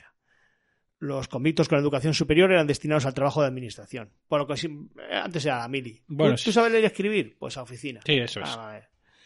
Los convictos, eh, eso, el trabajo de los convictos se utilizó para impulsar las obras públicas de las colonias, pues con carreteras, calles, puentes, palacios de justicia, bueno, palacios de justicia, no sé cuántos tendrían, palacio de justicia sería uno, y ya está. Y hospitales, por ejemplo. Sí, como hizo en su momento Stalin o Franco en ¿Ya nos España. vamos a meter con Stalin ya? No, no, no, Franco en España también, porque, porque Ahí sí, ahí sí, eh, Bueno, pues también usaba los convictos para carreteras y para cosas. para, Para cosas. Para cosas, Mm. para el Valle de los Caídos. Pero bueno, Bien. eso. Bien, em, bueno, también trabajaban como empleados de los colonos libres y pequeños propietarios de tierras. Por supuesto, el trabajo era obligatorio, no remunerado, y los castigos físicos estaban a la orden del día. ¿eh? Tampoco, pues no, no le iba bien, ¿eh? Esto no. Pero era visto como la mejor oportunidad que tenían para rehabilitarse y conseguir la libertad. Las mujeres convictas, como he dicho, un 20, que alrededor en España, Era un 20 eso o estar hacinado en un barco en medio del Támesis lleno de entre ratas Pues- y humedad. Bueno, es que bueno. lo que- Bueno, pero estás en casa. sí, claro. Te, puede- te puedes venir a visitar. Ya. Mucho, vamos. un 20% del total, las mujeres Las convictas mujeres era un 20% total, Sí. ¿eh? Eran destinadas pues a otros, a otros trabajos, ¿no? Como ser esposas de los soldados, Ujú. ya que el matrimonio las liberaba de su condena, o a las denominadas fábricas de mujeres, que eran fábricas textiles como la fábrica de Parramatta. Vale. Entre 1820 y 1830, la mayoría de los reos fueron empleados por colonos libres y poco a poco un número creciente de presos fueron liberados. Bueno, ya habrían cumplido condena, digo yo. Sí. Y se les concedió tierras o se les dio un trabajo en la administración O colonial. sea, que poco a poco eh, se fueron rehabilitando, cambiando de vida y de- bueno, pues eh, encima se les da un terruño, pues oye, ni tan mal. Se estima que entre bueno, el año el año de la llegada, 1778 y 1868, O sea, en un siglo. año en el que eh, atracó el último contingente de presos, el número total de reos transportados fue de 162.000 hombres y mujeres, Pues unos cuantos, ¿eh? transportados allí en 806 buques. O sea que eh, había tráfico por, en esa, en Sí, esa sí, sí. línea. Ya no eran necesarios más convictos, porque la población era de cerca de un millón de personas y ya era autosuficiente. El 20 de julio de 1842, la primera colonia penitenciaria, Sydney, fue declarada la primera ciudad de Australia. Bueno, Ese pecado original de la colonia, ese- esa penitenciaría, eh, resultó vergonzoso para, para muchos australianos durante décadas, pero actualmente se mira con orgullo. bueno, todavía yo digo que se sigue diciendo eso de que Australia es un país de, de- os ha dicho, ¿no? De, de ladrones y asesinos, ¿no? Pero bueno, No así, no así, digo, el trato dado por sus antepasados a los aborígenes, por lo que cada vez más ausis piden cambiar el nombre del Día de Australia por el del Día de la Invasión. ¿eh? Esto en España, si, si le dices, eh, uy, la que se monta. ya. Bueno, Pero, bueno, por hay- esa parte sí que es verdad que, que a día de hoy Australia tiene la consideración de uno de los, bueno, mm, estando tan lejos, un- un- como un país más de- al estilo occidental, ¿no? Que, que lo es y de los más avanzados del mundo realmente, ¿no? Y vamos con... ¿A qué se dedicaba esa gente? bueno, simplemente por comentar, como vemos, esta primera colonización de Australia se hace en la costa este, ¿eh? básicamente en la, en la zona, en la zona más oriental, ¿no? De la, de, de la isla continente. ¿no? Bueno, como hemos comentado, vamos a hablar ahora de un fenómeno muy australiano, ¿no? De, de la ocupación de tierras, de cómo se produjo esa, esa, mm, esa ocupación Esa de tierras cuando llegan tantos colonos, sí, sí, sí. Eh, y de, y de un, iba a decir un término muy, muy, muy australiano que es el de squatter, ¿no? Vamos a ver qué es eso. Eh, como hemos comentado, los, los comienzos de la agricultura pues no fueron satisfactorios. Eh, los emigrantes al principio pues eran presos, no estaban muy preparados eh, para, para la agricultura, ¿no? Las tierras tampoco eran las más idóneas, ¿no? Ya hemos dicho que no era el mejor terreno del y mundo. tampoco tenían los mejores utensilios, con lo cual, si sumas todo eso, pues hace que los rendimientos de la tierra pues no sean los esperados. ¿eh? El gobierno estaba ansioso por promover eh, granjas productivas, ¿no? Y otorgó tierras a soldados, a oficiales y a colonos. ¿eh? Y bueno, sí que es verdad que tras muchos años, pues las granjas eh, empezaron a, prosperar. Algunos colonos, como John MacArthur, eh, decidieron criar ovejas, oveja merina, en sus tierras, eh, en la zona de Sydney, ¿no? Como hemos dicho, esta primera colonización es en la, en la zona de- de- del este. Este MacArthur era un tipo violento y emprendedor, entre comillas. Había sido miembro de los Room Corps, los, los cuerpos del, bueno, los, los, eh, ¿cómo llamar, no? Los, los cuerpos del ROM, los Sí, podemos cuerpo llamar. del Ron, sí.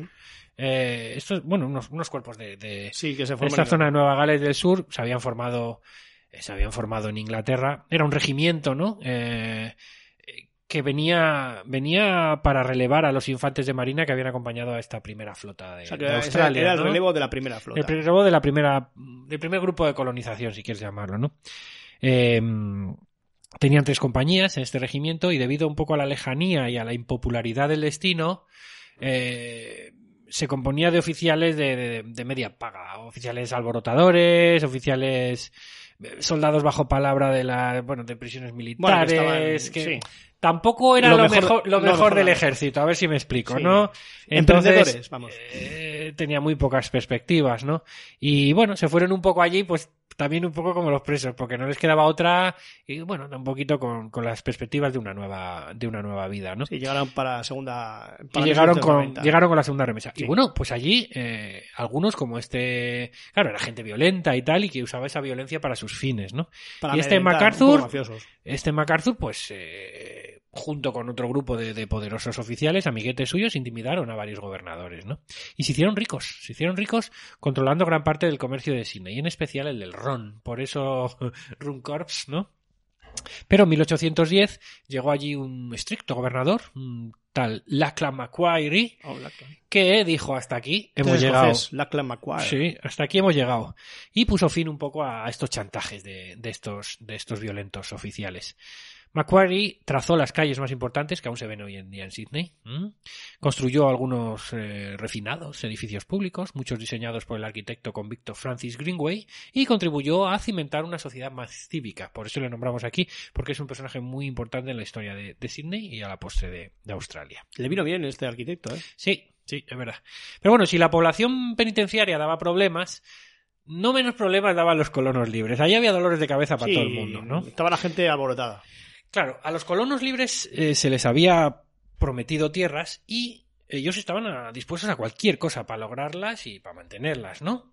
Los ganaderos, claro, eh, se iban adentrando cada vez más en las mermadas tierras de los aborígenes en busca de mejores pastos y, y- y de acuíferos, ¿no? Para su ganado. Bueno, pues a estos ganaderos se les llamó squatters, ¿no? El término squatter era en la metrópoli usado de forma despectiva para designar a una persona que se había establecido o que había establecido su residencia en un lugar sin tener derecho legal a ello. Es decir, un Un ocupa. un Una ocupa, ¿vale? ocupa de toda la vida, vamos. Con K. El uso de este término squatter en los primeros años del asentamiento británico en Australia tenía una connotación similar, la de ocupa, y además despectiva, ¿no? Sí. Eh, refiriéndose principalmente a una persona que había ocupado tierras aborígenes con fines sobre todo pastoriles, ¿no? De otro Sí. tipo también, pero bueno, sobre todo Sobre todo, pastoriles. sí, es una tierra pastoril. En este contexto despectivo inicial, el término se aplicaba a menudo a la ocupación ilegítima de, de tierras por parte de convictos o exconvictos. ¿no? Sin embargo, desde mediados de la década de 1820, la ocupación de tierras aborígenes sin título legal, pues, pues se generalizó, ¿no? Eh, y a menudo ya no eran mm, convictos los que la llevaban a cabo, sino eran personas de clases más altas de la sociedad colonial. Vieron el negocio. Repite, repetimos, creo que has dado la fecha que a partir de 1700, a finales de mil, del 18 ya, habían, ya empezaron a llegar colonos eh, Sí, libres, ¿no? 1793 empezaron los Empezaron a llegar colonos. colonos libres, ¿no? Entonces, eh, personas de las clases más altas empezaron también a ocupar tierras. Eh, a medida que comenzó a exportarse lana a Inglaterra, es decir, ovejas, ¿no? Y aumentó la población colonial, la ocupación de tierras de pastoreo para la cría de ganado vacuno y ovino, oye, se convirtió en una empresa que daba mucho dinerito. Daba mucha pasta. ¿eh? Entonces, eh, llegó un punto que este squatting, ¿eh? este, esta práctica se había generalizado tanto, hablamos de mediados de la década de 1830 más o menos, se había generalizado tanto que la política del gobierno de Nueva- Gales del Sur hacia esta práctica pues pasó, pasó de, cambió de, de una oposición inicial a, bueno, vamos a regularla y vamos a controlarla, ¿no? Que, oye, mm, nos va a dar dinerito, ¿vale? A menudo no tenían derechos legales sobre la tierra, pero bueno, acabaron siendo reconocidos por el gobierno colonial como propietarios de la tierra aquellos que eran los primeros en los que habían sido los primeros y a menudo los únicos en ocuparlas los colonos europeos pues a eso se les dio el título que de, primero que de llegaba, pues se quedaba con ella. aquellos squatters no Eh, iba quedando tierra desocupada por los europeos y esto se, se entendió como tierra de la corona Sí. ¿Eh? ¿Y qué hace la corona? Pues eh, vamos a ganar dinero con ella, ¿no? A los gobernadores de Nueva Gales del Sur, al principio, bueno, se les dio, se les dio autoridad para otorgar concesiones de tierras a colonos libres, a exconvictos y a suboficiales, como hemos dicho, a regular y controlar las tierras. Así que el término squatter ya cambió su sentido despectivo Eso inicial. te ocupa, sí, por... De esta manera, pues se empezó a aplicar a aquellos que ocupaban tierras, pero bajo un contrato de arrendamiento o licencia emitido por la corona, ¿no? Sin esa connotación negativa de, de épocas anteriores. Vale, habían... Como todo en, en los idiomas que van, van Sí. variando muchas veces su significado, ¿no? Eh, bueno, las- por, por comentar algún dato, las concesiones estas de tierra a menudo pues están sujetas a unas condiciones pues eh, tales como una renta de cesación, que es un chelín por cada 50 acres, 50 acres son 200 kilómetros cuadrados más o menos. Aquí hablamos en grandes distancias porque Sí, era, sí, eh, o sea, que tienen toda y bueno, la era para pasto, no Sí. la- las distancias para, pues, pa- para, por ejemplo, para ¿eh? Agricultura di- son diferentes. ¿no? Eso es. Pero bueno, que este chelín por cada pasto- 50 acres sí. se- había que pagarlo después de cinco años, ¿no? Cuando, bueno, pues cuando en teoría ya tenían algo de, de beneficio, ¿no? Y bueno, el requisito era que el concesionario eh, pues residiera y cultivara la tierra, ¿vale? Residiera allí y cultivara la tierra. Eso obligaba a, ejercer- a, a construir algún tipo de vivienda, en fin, todo. Eh, hay que decir, eso sí, que de acuerdo con la política del gobierno británico de asentamiento concentrado eh, de tierras para la colonia, los gobernadores de Nueva Gales del Sur tendían a ser prudentes al otorgar concesiones de tierra. Al principio un poquito lejos de la alegría. Vamos a contenernos un poco. Al final del mandato del gobernador Macquarie, en 1821, se habían concedido menos de 2.600 kilómetros cuadrados de, de tierra en la colonia de Nueva Gales del Sur. Ese- Sin embargo, eso era un aguafiestas. el- durante el siguiente mandato del gobernador Brisbane, Brisbane, sí. las concesiones de tierra se hicieron, bueno, se concedieron más fácilmente, ¿vale? Además, las regulaciones introducidas durante el mandato de Brisbane permitieron a los colonos comprar, con, con su permiso, con permiso de la autoridad, hasta 4.000 acres a 5 centavos por acre. 4.000 acres son unos 16 kilómetros cuadrados. Eh, bueno, en definitiva, que este término tan australiano, squatter, pronto designó a ganaderos de un estatus socioeconómico elevado y con una actitud empresarial. Bueno, yo se me ocurre compararlo un poco eh, con los grandes rancheros de los Sí, Estados Unidos, ¿no? más o menos, sí. Eh, ¿Vale? Sí, de hecho el siglo XIX muchas veces podría asimilarse bastante con el oeste americano, eh, Australia, en el sitio, en la forma de, de- de cómo proceden, ¿no? Sí, lo que pasa es que en Estados El Unidos, avance hacia en el Estados oeste, ¿no? El avance, eh, evidentemente, está llevado por colonos, pero con la- el apoyo eh, al lado iba el ejército siempre. Sí, no sé sí, si sí. me explico. Sí, eso sí. que era el que iba quitando de en medio a los indios. Aquí, mm, entre comillas, eh, no hay tanto indio, es decir, son aborígenes. eh, y digamos que son los propios colonos los que hacen el, no tienen ese apoyo de un ejército detrás, pero bueno. Eh, pero como digo, el, el squatter ya pasa a designar a eso, a gente ya de, De nivel. grandes, grandes ganaderos, ¿no? Eh, de hecho, en 1840 los squatters fueron reconocidos como los hombres más ricos de la colonia de Nueva Gales del Sur.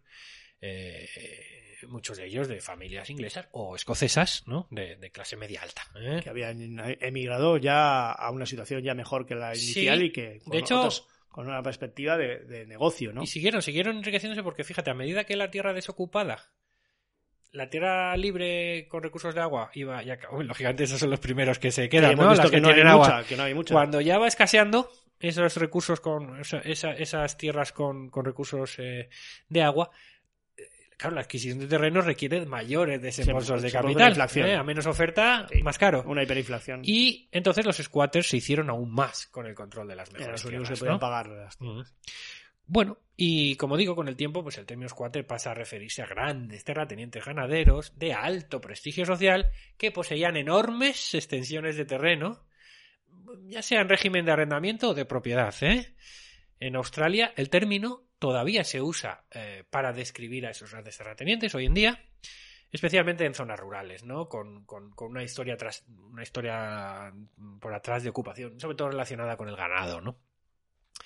Y de ahí hay un término muy, muy conocido allí que es el eh, es un juego de palabras también, ¿no? El squatocracy, eh, o squatocracy, no sé cómo pronunciarlo, que es escuatocracia, ¿no? Es una mezcla entre squat y aristocracia, ¿no? Aristocracia.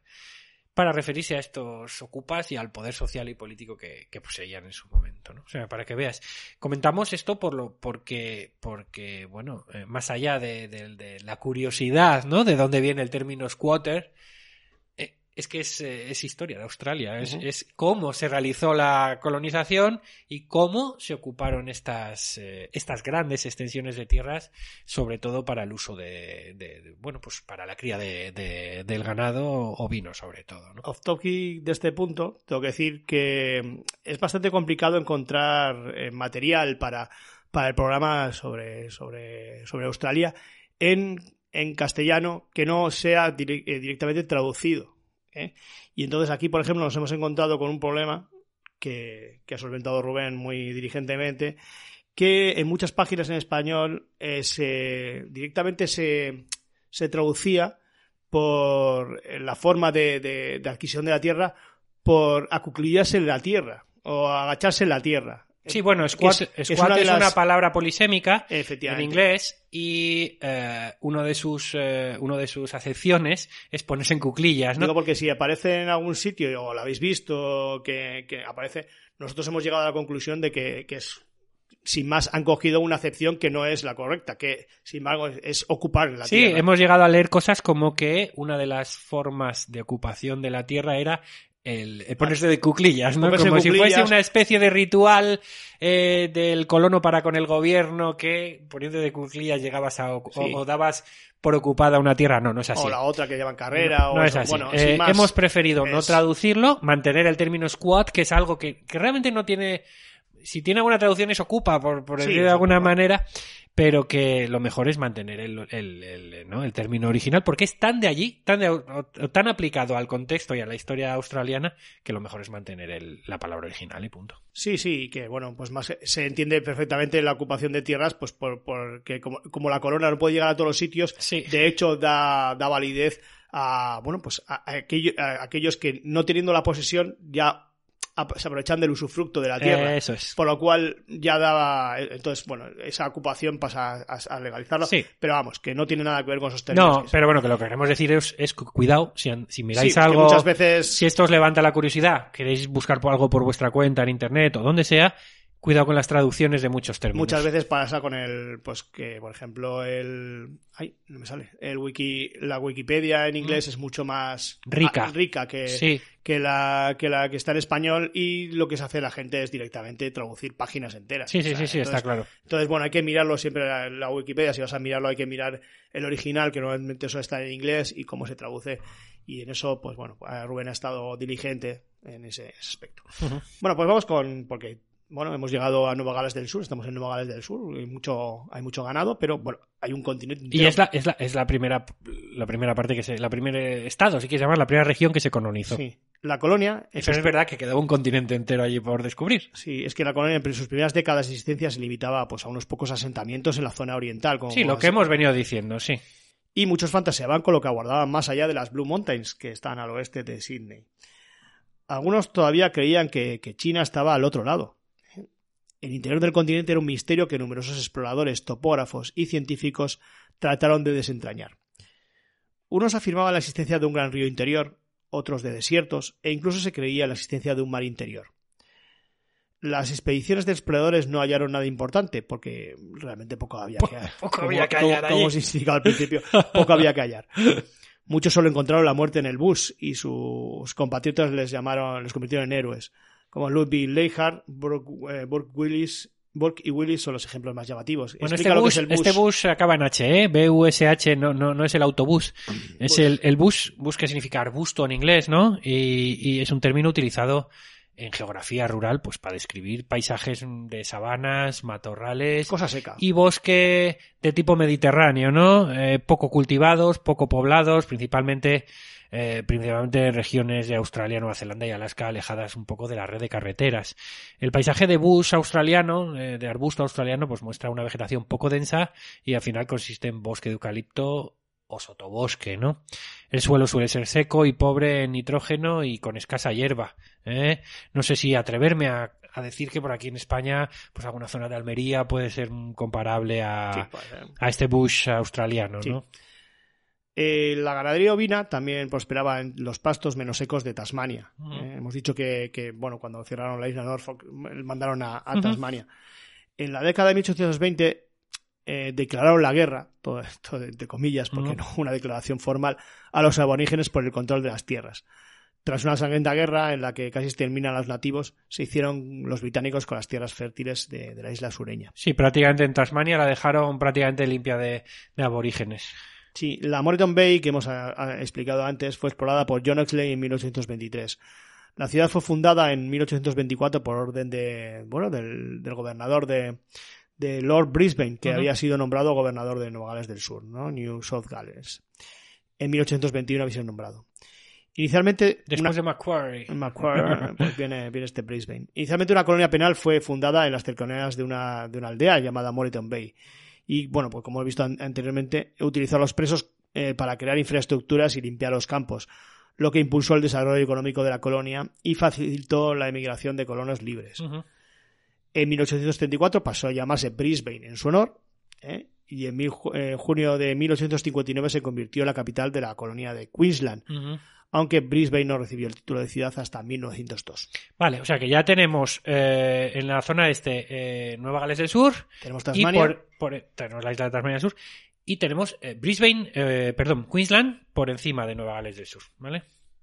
Eh, ahora vamos a hablar de Australia Occidental, Western Australia. Ujú. Aunque en 1827 James Stirling llegó a la costa oeste de la isla y fundó un pequeño asentamiento junto a colonos libres, no sería hasta dos años después, en 1829, cuando se fundó la colonia de Perth, a la postre capital de la provincia de Australia Occidental. Aquí también se repitieron los mismos esquemas que venimos explicando de, de Nueva Gales del Sur, ¿no? Utilización de mano de obra convicta y fuertes enfrentamientos con la población nativa.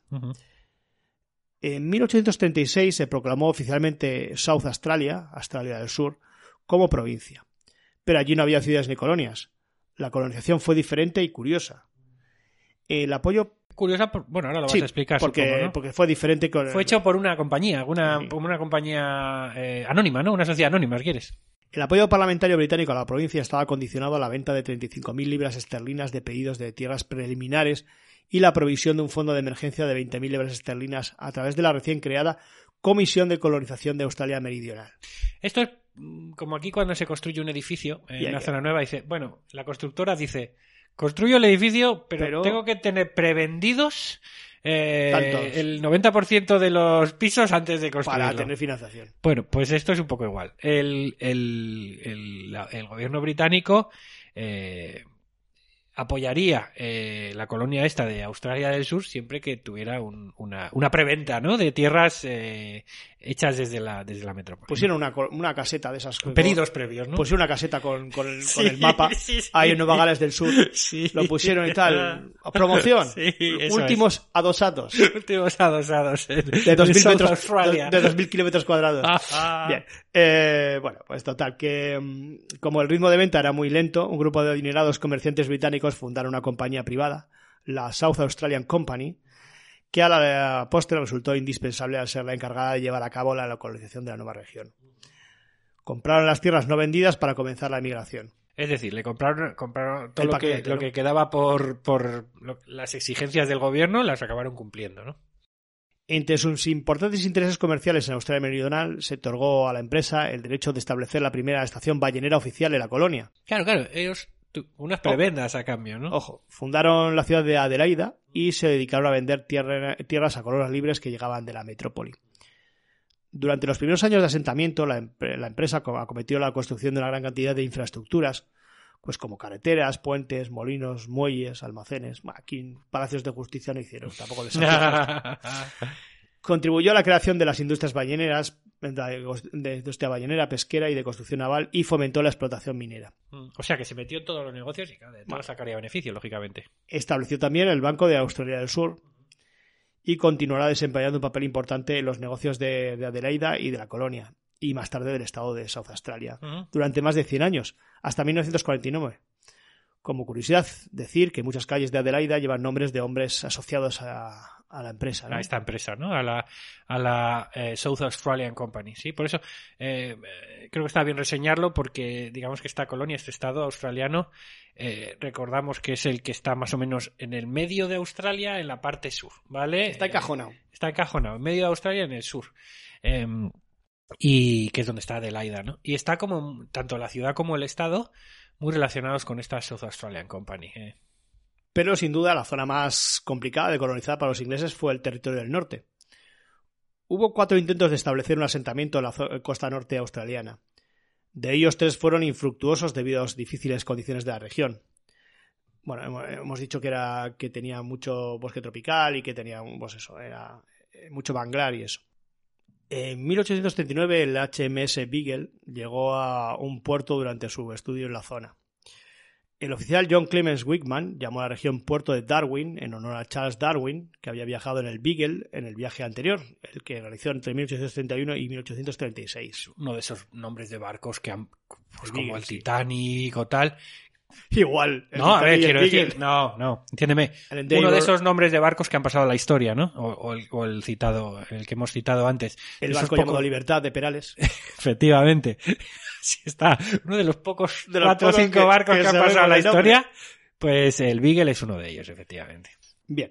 Eh, bueno, pues total, el territorio del norte formó parte de Nueva Gales del Sur hasta 1800 de- desde 1825 hasta 1863.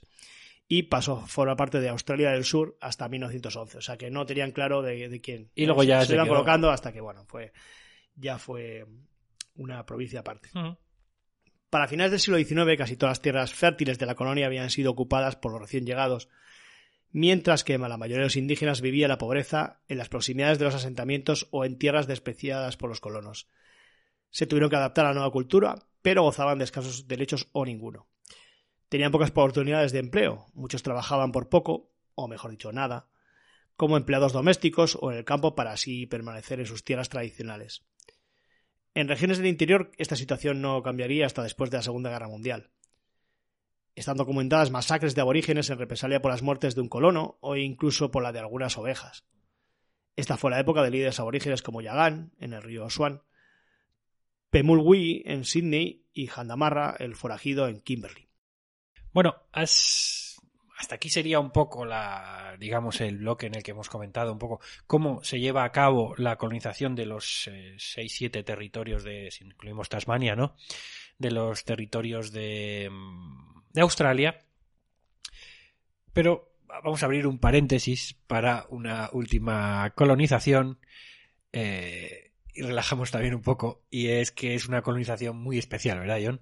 Una colonización no deseada, podríamos No decir. deseada, sí. Eh, Bueno, tampoco para los aborígenes ninguna fue deseada. Es y para los marsupiales menos todavía. Esto es. Pero es que en, en, eh, bueno, y que quede, repito, como un paréntesis y como, y como una historia Pero había que hablar. curiosa, ¿no? aunque para, para el gobierno australiano sea un quebradero de cabeza. Y es que en 1859, a un granjero, sabemos su nombre, Thomas Austin, eh, se le ocurrió una brillante idea. Se hizo enviar desde su Inglaterra natal 24 conejos. Dos docenas, tampoco. Porque, bueno, según él, la introducción de unos cuantos conejos tampoco iba a hacer daño. Y, de hecho, le daría un toque hogareño. Le ¿no? recordarían Y- a, a la le recordaría un poco a, a casa y además él pues podría de esta manera retomar allí pues sus, sus, sus- sus hábitos de caza no que tenía en la campiña en la campiña inglesa no el el conejo. Estos 24 conejos iniciales pues encontraron en Australia un terreno fértil para multiplicarse. Allí tenían abundancia de alimentos y y no tenían enemigos. Allí no, no había un depredador de conejos con lo cual no había enemigo natural. Había comida pues Y ya se sabe que el colegio, Así que, el bueno, conejo, pues, claro, se gracias- dedica a lo suyo. gracias a su velocidad para reproducirse, mm, la hembra del conejo entra en celo cada 21 días, tiene una gestación muy corta de apenas un mes y claro, cada camada eh, tiene entre 13 y entre perdón, entre 3 y 14 y 14 conejos. Entonces, Que tiene bastantes hijos al año, ¿eh? en apenas 35 años estos animales se habían apoderado del continente. Los conejos salvajes invadieron el hábitat de muchas otras. Fijaos en el efecto dominó, claro. Los efectos eh, salvajes invadieron el hábitat de muchas otras criaturas, especialmente en la parte sur de Australia. Se comían el forraje de los animales nativos y ocupaban sus madrigueras, causando la extinción de muchas especies autóctonas e incluso la destrucción de bosques enteros. A estos simpáticos roedores les gusta pues comer las plantas recién nacidas, de modo que cuando los árboles adultos mueren, pues no son sustituidos de forma natural, porque los conejos se habían comido las, Comido lo- Los botes tiernos. esto al final provoca un grave fenómeno también de erosión del suelo, ¿no? En la década de 1920 recordamos que, que Thomas Austin se los trajo en 1859, es decir, apenas Esos 24 conejitos. apenas 60 años después, la población de conejos alcanzó un pico de 10 millones de individuos ejemplares. Una verdadera peste que empujó a las autoridades australianas a, bueno, pues organizar iniciativas de todo tipo para luchar contra esta plaga bueno, bíblica, podríamos decir, ¿no? Durante siglo y medio, el gobierno australiano ha estado buscando soluciones. Balas, eh, trampas, eh, se importaron gatos, zorros, pulgas de bueno, todo tipo de venenos para frenar su avance. Esto parecía la CIA contra Fidel Castro, Sí, ¿no? Pues menos. igual. Se, se inició la construcción de una de las barreras más largas jamás erigidas por los seres humanos, una cerca electrificada contra los conejos. Ahí en Australia, la Rabbit Proof Fence, eh, que alcanzó, llegó a alcanzar los 1800 kilómetros de largo. Pero nada daba resultado. Las cercas fracasaron casi instantáneamente. Por un lado, los conejos se expandían con más rapidez de lo que, de lo que se tardaba en construir la valla, ¿no? También como en el Y- Empires, cuando está cerrando la- el muro y te están colando los Sí. enemigos. Por otro lado, claro, la gente se descuidaba, dejaba rejas abiertas, dejaba pasos abiertos y, eh, bueno, pues el sistema de defensa este pues quedaba altamente vulnerado, ¿no? También, claro, los zorros, los zorros pues se dieron cuenta que, que cazar a los marsupiales lentos nativos de allí eh, era más fácil que, que cazar a los conejos que corrían demasiado. Así que se dedicaron al wallaby, se dedicaron a la caza del wallaby en vez de a cazar conejos, ¿no? Los zorros que, ah, Que muy son listos, listos ¿eh? por algo. Eh, eh. Esto es. Ah, Bueno, al igual que los gatos antes que ellos, pues los zorros también se reprodujeron de forma espectacular. Eh, y claro, empezaron también a cazar muchísimas especies de aves, ¿no? La disminución progresiva de aves hizo aumentar el número de insectos dañinos para los árboles y para los, los eucaliptos, sobre todo, ¿no? Entonces los australianos pues decidieron salvar a los eucaliptos Eucaliptos, no, que no son Eucaliptos. Eucaliptos. Disparando a los koalas, porque Porque- ellos pensaban que eran los responsables No. de, de la desaparición No. gradual de los Hemos bosques. dicho que íbamos a tratar bien a los koalas. Se arrepintieron justo, justo, Justo, antes de- justo. De, de exterminarlos a todos. Estaba Mowgli ahí todavía Mowgli, salvando. Mowgli. Mowgli, era Mowgli el koala. Mowgli, Mowgli vivía en la India. Ah, No, este es. Mowgli. Eh, en, los, en O sea, los- que para salvar a los alcoholotos se cargaron a los koalas. Bien. en los años Bien jugado. En los años 50 se recurrió a la guerra bacteriológica. Se utilizó un virus que, bueno, eh, transmitido por mosquitos y pulgas, provoca una enfermedad en el conejo, la llamada mixomatosis. Este virus causó la muerte de unos 500 millones de conejos en solo dos años. Pero pronto se hicieron resistentes, claro. Crearon, supongo que crearon anticuerpos. Y en la década de 1990, o sea, hace apenas tres días, el número de conejos se disparó de nuevo a unos 300 millones. La mixomatosis llegó a- también a Europa y se cargó casi todos los conejos. En España no hay conejos por la mixomatosis. La que has liado Thomas Austin, tú. 24 conejitos. ¿Qué, Oh, ¿qué eh. hacían? no? Em, en 1900... Vamos, a comer, vamos a comernos como el, el pangolín este. Sí. En 1995, un grupo de, de investigadores de, de gobierno, bueno, comenzó a realizar experimentos con un virus, el, el EHVC, un virus que provoca solo en los conejos, pues una infección que causa lesiones en pulmones e hígados y que, bueno, pues en muchos casos los, los conduce a la muerte. Se, se había utilizado o se utilizó por primera vez en China en, en 1984. Bueno, en dos meses eh, murieron 10 millones de conejos y, bueno, las autoridades australianas pues se vinieron arriba y decidieron eh, difundirlo aún más. ¿eh? Funcionó y se estima que el virus ha contribuido a lo largo de las últimas décadas, pero vamos, hoy en día es que sigue, sigue siendo un tema vigente, contribuyó a exterminar a unos al 60% de los, de los conejos de Australia. claro, con enormes beneficios para la flora y la fauna local que poco a poco, bueno, se ve que poco a poco van, van generándose de nuevo, ¿no? En cualquier caso, bueno, los efectos a largo plazo de esta enfermedad en la población de conejos que han sobrevivido a la infección, pues aún no han sido determinados. ¿Quién sabe un apocalipsis conejil? Conejos zombies, no, no sé. No sé. El otro día vi una peli de castores zombies que da que pensar. ¿Cómo pasa el tiempo? Sí, bueno, ¿eh? Ya ves. Y como he visto, pues todas las colonizaciones han sido nefastas para, para el ecosistema australiano que lo tenía de allí. Ya te digo. Es como cuando, cuando tienes ahí todo una cosa bien guardada y cu- cuidada y tal, y se lo dejas a, a los a, a tus bueno a tus nietos y te lo destrozan en, nada una generación. Pero bueno, Bueno, pues nada, Eh, esto pues, hemos contado esta entre comillas colonización, ¿no? Sí, anecdótica bueno, y no tan anecdótica porque porque es un grave problema para Australia. Y bueno, vamos a poner música y enseguida retomamos un poquito con con la donde la habíamos dejado en la historia de Australia más, más o menos a mediados del siglo a mediados del siglo XIX.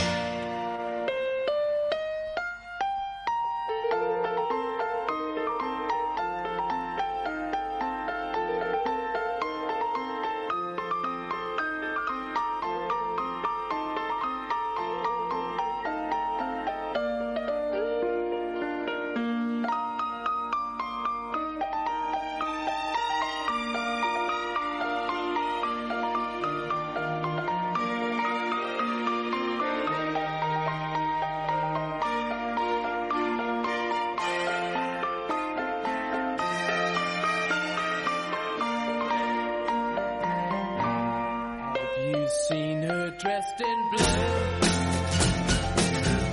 See the sky in front of you.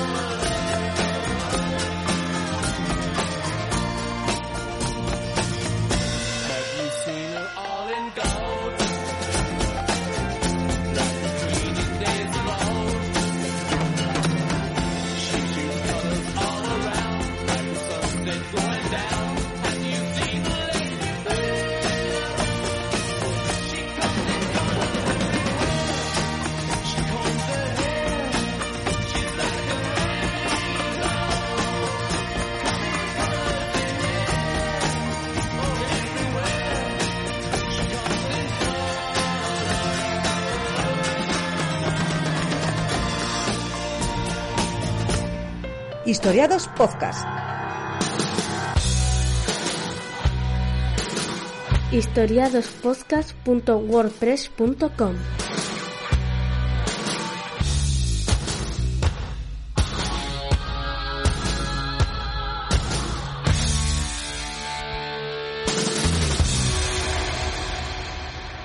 Bueno, pues antes del paréntesis conejil que hemos hecho, la hemos dejado en el siglo XIX y mediados del siglo XIX Y bueno, vamos a empezar a, a explicar ¿eh? cómo pasa esa colonia rápidamente en unos años a, bueno, pues a, a forjar su, su independencia. ¿no? A querer ser libre, ¿no? Querer ser en nada, porque hemos visto que es una colonia que, que fundada a finales del siglo XIX. Sí, sí. O sea, 18, perdón. Y, y bueno, y por otro lado, vamos a. En este primer punto vamos a hacer acabar esa semejanza que, que hemos hecho antes con el, con el oeste, ¿no? El oeste americano, de ese de los cowboys y tal. Aquí había ovejas, pero también va a haber fiebre del oro. Sí, es verdad. Y además por las mismas fechas, más o menos. fecha, sí, más o menos. Más sí. o menos.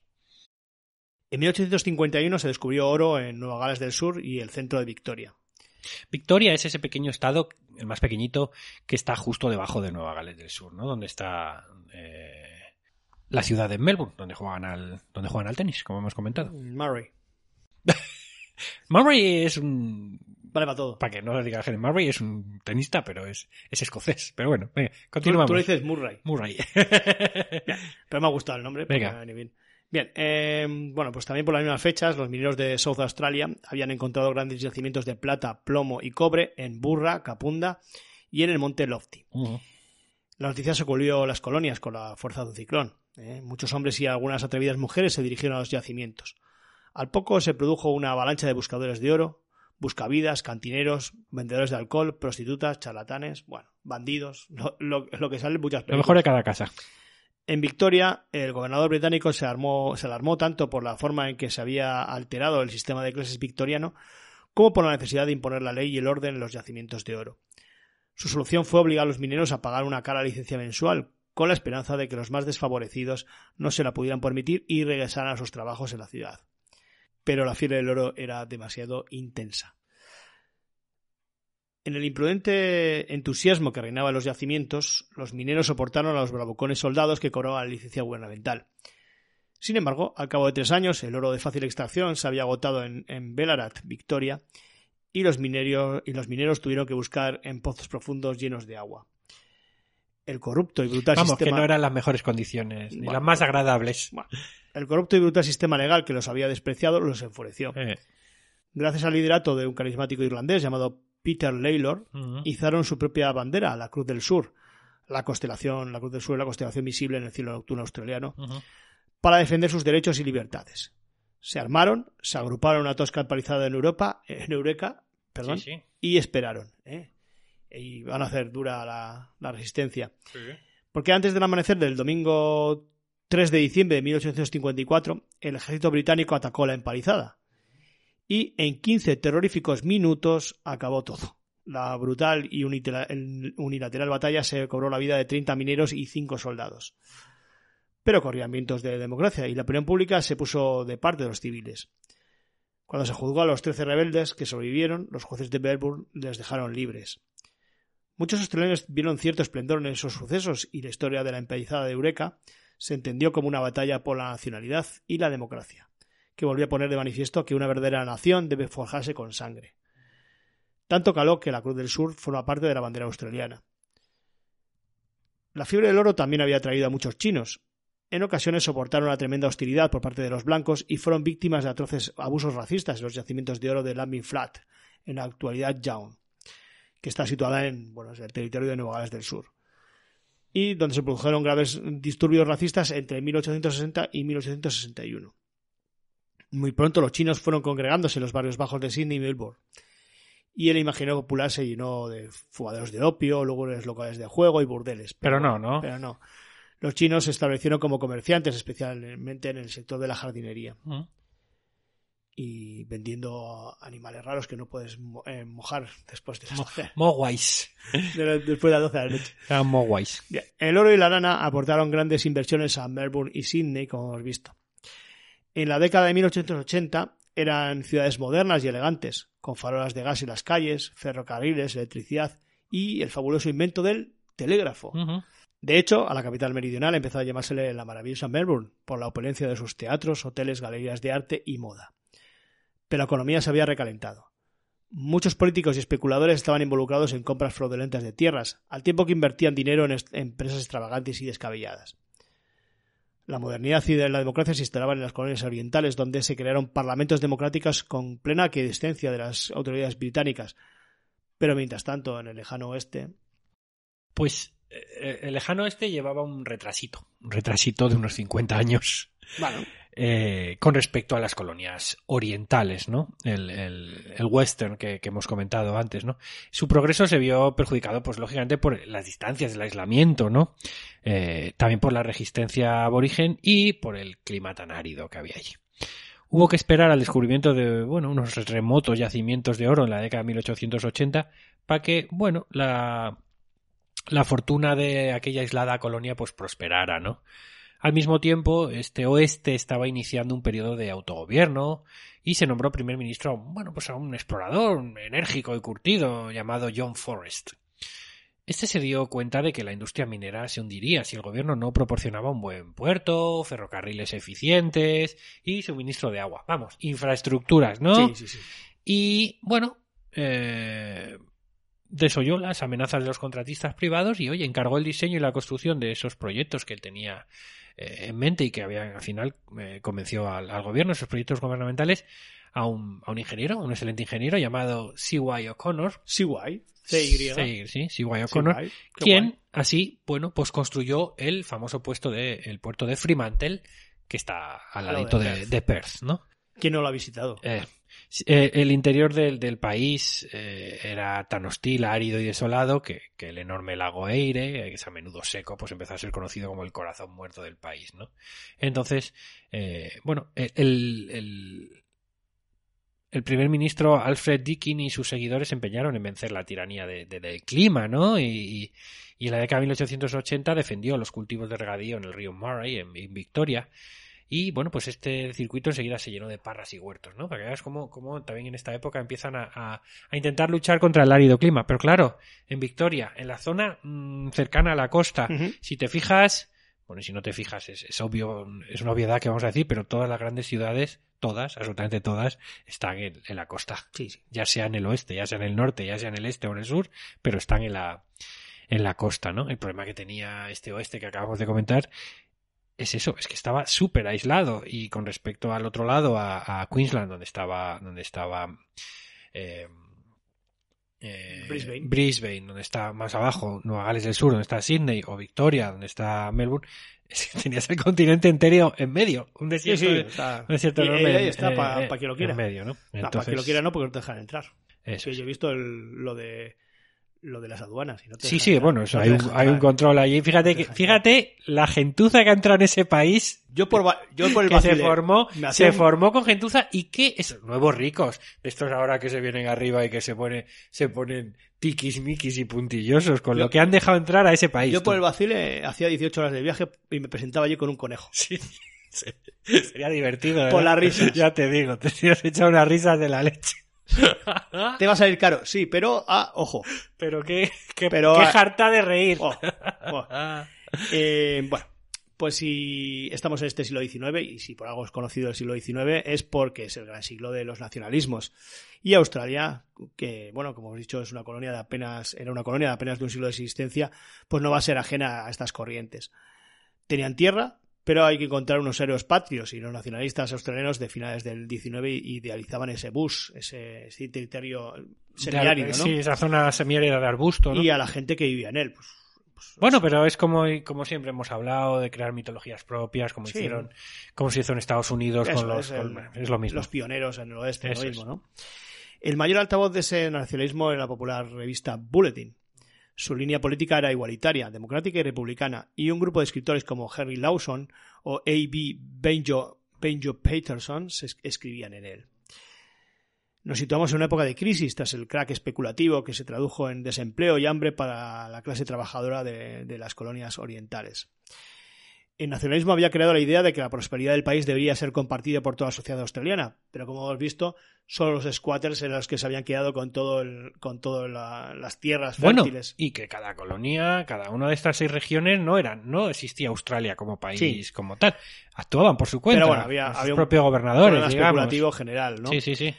Así que la crisis económica derivó en una crisis política con un gran activismo social por parte de los sindicatos que derivó en la creación del Partido Laborista Australiano, la ALP o el ALP. Em, el 1 de enero de 1901, Las seis colonias de Australia fueron una federación, formaron una federación de estados autónomos denominada Mancomunidad de Australia. Este Eh, es, este es el, el Este germen, será el- la- el primer paso del proceso de independencia australiano que se cierra en 1986.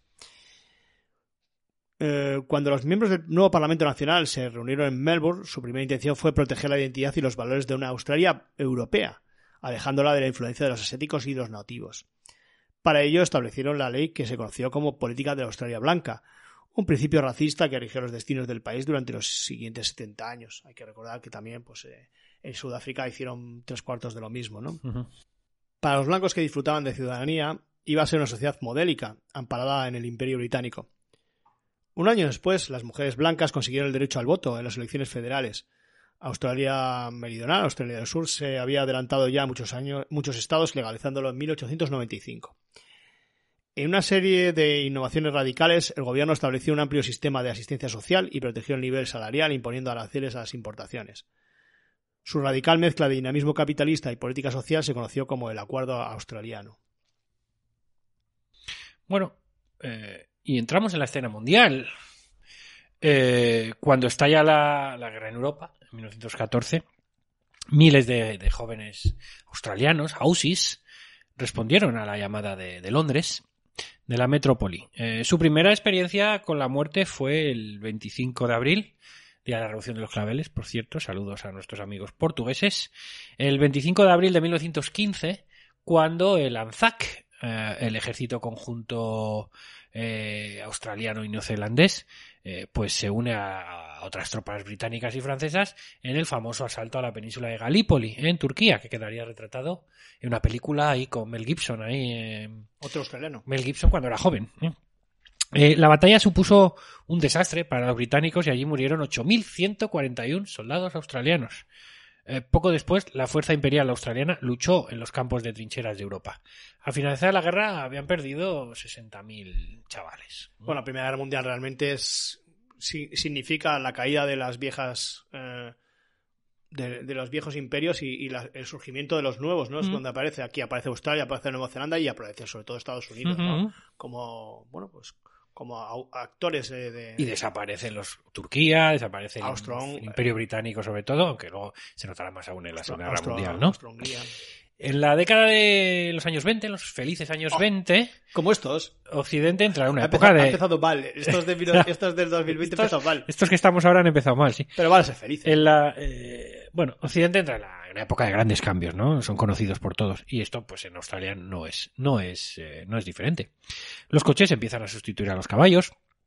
Los jóvenes acuden a los cines recién, recién abiertos, a ver películas americanas, eh, bailan al ritmo de jazz americano, eh, pues bueno, ambiente de libertad sexual, ¿no? Que no se volvería a ver hasta después, hasta la época hippie de los Y eso es 60, cuando, ¿no? Cuando, cuando entra el, el típico clip de que están ahí bailando y Sí. entra- entrando en cines y tal, Eso es. así como... eh, Así es. Eh, al mismo tiempo, pues eh, el entusiasmo popular por el Imperio Británico, pues crecía, ¿no? Como si el fervor patriotero, pues eh, sirviera un poco de antídoto al dolor de la posguerra, ¿no? Australia eh, vivió unos precipitados y locos años 20, un poco como, en Estados Unidos, un poco como en Europa, hasta que también, como el resto del mundo, llegó el, llegó el año 29 ¿eh? y la Gran Depresión. ¿no? Los precios del trigo y la lana se desplomaron y el desempleo, bueno, sumió en la miseria a uno de cada tres hogares. Una vez más, la clase trabajadora sintió la crueldad de un sistema bueno, que los trataba como piezas, piezas desechables e intercambiables. ¿no? Las diferencias sociales se agrandaron, pues, ya que la gente adinerada, a la gente adinerada la, la deflación extrema pues les dio incluso más poder adquisitivo. ¿no? Pero, si dicen que el fútbol es eh, el opio del pueblo, ¿no? Eh, aquel evento que se utiliza para olvidar los problemas reales, pues en Australia allí lo que se lleva es el, eh, es el cricket, ¿no? Es, eh, No entendemos cómo juega ese No, juego. no podemos explicar sabemos, mucho, sabemos, no podemos explicar mucho Yo no tengo ni idea. porque no sabemos mucho del cricket. No, no sabemos nada. Sabemos que es algo como... Como un bate. Como una especie de bate aplanado, ¿eh? No redondo, sino plano Y que se tiran día jugando. y que sacuden ahí a la pelota. Bueno, la competición conocida como The Ashes Issues. eh, de 1932 unió a todo el país. The Ashes, las cenizas. Qué curioso. Bueno, el equipo inglés, capitaneado por Douglas Jardine, empleó una nueva y agresiva táctica de lanzamiento, conocida como bodyline, que tenía como objetivo descentrar al bateador estrella de los australianos, Para mí que era tirar que a- era tirar a Donald. Bradman. Para mí que esto de bodyline es tirar a. Bueno, al parecer Tirar a este, cañonazo que se decía. al parecer este bateador estrella era, era extremadamente regular, ¿no? Según cuentan las crónicas. Y eh, los ingleses pues utilizaron esta técnica, el bodyline. No puedo, no puedo meterme más porque lo que desconozco no voy a entrar. El asunto es que esta táctica para descentrar a Donald Bradman fue tan mal recibida que dio lugar a una crisis. Y, Ojo, cuidado, porque un partido dio lugar a una crisis diplomática con Gran Bretaña. Y eh, la competición que perdió Australia parece ser que se ha convertido en leyenda para los, para los Aussies, ¿no? Como un símbolo de. Bueno, no sé si se puede usar la palabra australianismo, pero bueno, ¿eh? como un símbolo nacional, ¿no? Y vamos con, bueno, con los últimos pasos ya de la independencia, eh, después de esa mancomunidad australiana que hemos visto. Y primero vamos a, vamos a explicar un poco lo que es la Commonwealth. ¿eh? Que es otra mancomunidad, pero mucho más Pero grande. es, esto es una comu- mancomunidad y que constituye una asociación única en su género que agrupa de forma voluntaria a 49 países independientes de los cinco continentes y con más de mil millones de habitantes, cuyo común denominador es haber formado parte en el pasado del Imperio Británico. Y que casi todos hablan en inglés, efectivamente. Aunque la idea de la Commonwealth tiene sus raíces en el informe de Lord Durham de 1839, que dio paso al establecimiento de Canadá como primer dominio dentro del imperio, a raíz de la promulgación de la llamada North American Act por el Parlamento británico en 1867, en realidad la primera persona que utilizó el término a Commonwealth of Nations, referido al imperio, fue Lord Rosebery en 1884 la importantísima contribución que hemos visto de Australia, Canadá, Nueva Zelanda y Sudáfrica al esfuerzo aliado durante esa Primera Guerra Mundial hizo que esos dominios firmaran por separado el Tratado de Versalles y que se les considera ya de hecho independientes. En la Conferencia Imperial de 1926, la Declaración Balfour definió al Reino Unido y a los dominios como comunidades autónomas igual en estatus, unidos por una fidelidad común a la corona y libremente asociados como miembros de la Mancomunidad Británica de Naciones. Pero en realidad la Commonwealth, en su concepción actual, puede calificarse de un invento hindú, y más concretamente de su primer ministro Nehru. La independencia de la India y Pakistán y la proclamación de repúblicas en los dos países no hacía posible el mantenimiento de la fidelidad de los nuevos miembros a la corona británica. Sin embargo, Nehru se las ingenió para mantener el vínculo con la corona en una nueva forma y se inventó el título de Head, o cabeza de la Commonwealth, para el titular de la monarquía británica. Sí, bueno, en este caso a la India no le interesaba romper todos los vínculos, ¿no? Como bien has dicho. Eh, eh, Bueno, Commonwealth, wealth, eh, significa, viene a significar algo así como riqueza, Riqueza abundancia, común, sí. ¿no? La riqueza común, ¿no? De ahí viene el término. Entonces, eh, bueno, se sobreentiende de este término que el que esté dentro comparte, pues eso, eh, es una especie de apoyo entre todos, ¿no? Y, y de generación de riqueza entre todos, ¿no? En el contexto de la Gran Depresión, el Reino Unido se sirvió de la Commonwealth Aquí, lo, aquí lo vas a ver tú. Aquí Sí. se va a ver eso de la riqueza. para mantener su economía dentro de un circuito cerrado, Eh. paliando así sus efectos, ya que, pese a, a adoptar una política económica proteccionista tras su tradición librecambista, el Reino Unido pudo comerciar con esos territorios en una situación claramente ventajosa. Bueno, es lo Tener que- esos mercados cerrados a tu disposición, claro, es una vía de escape tremenda ante cualquier crisis económica. ¿no? es lo que vendría, vendría a ser una especie de la Unión Europea en el sentido económico, ¿no? En el sentido, bueno, y... Sí, Pero sin una unión, pero al final con una cabeza como, como. ¿eh? que es que es eh, el Reino Unido. Si la creación de la Mancomunidad de Australia fue la primera piedra de la Constitución Nacional, el Estatuto de Westminster será la segunda, ya que este estatuto, firmado en 1931, es un acta del Parlamento del Reino Unido que estableció un estatus de igualdad legislativa entre los dominios autogobernados del Imperio Británico, estos que hemos referido, y el Reino Unido.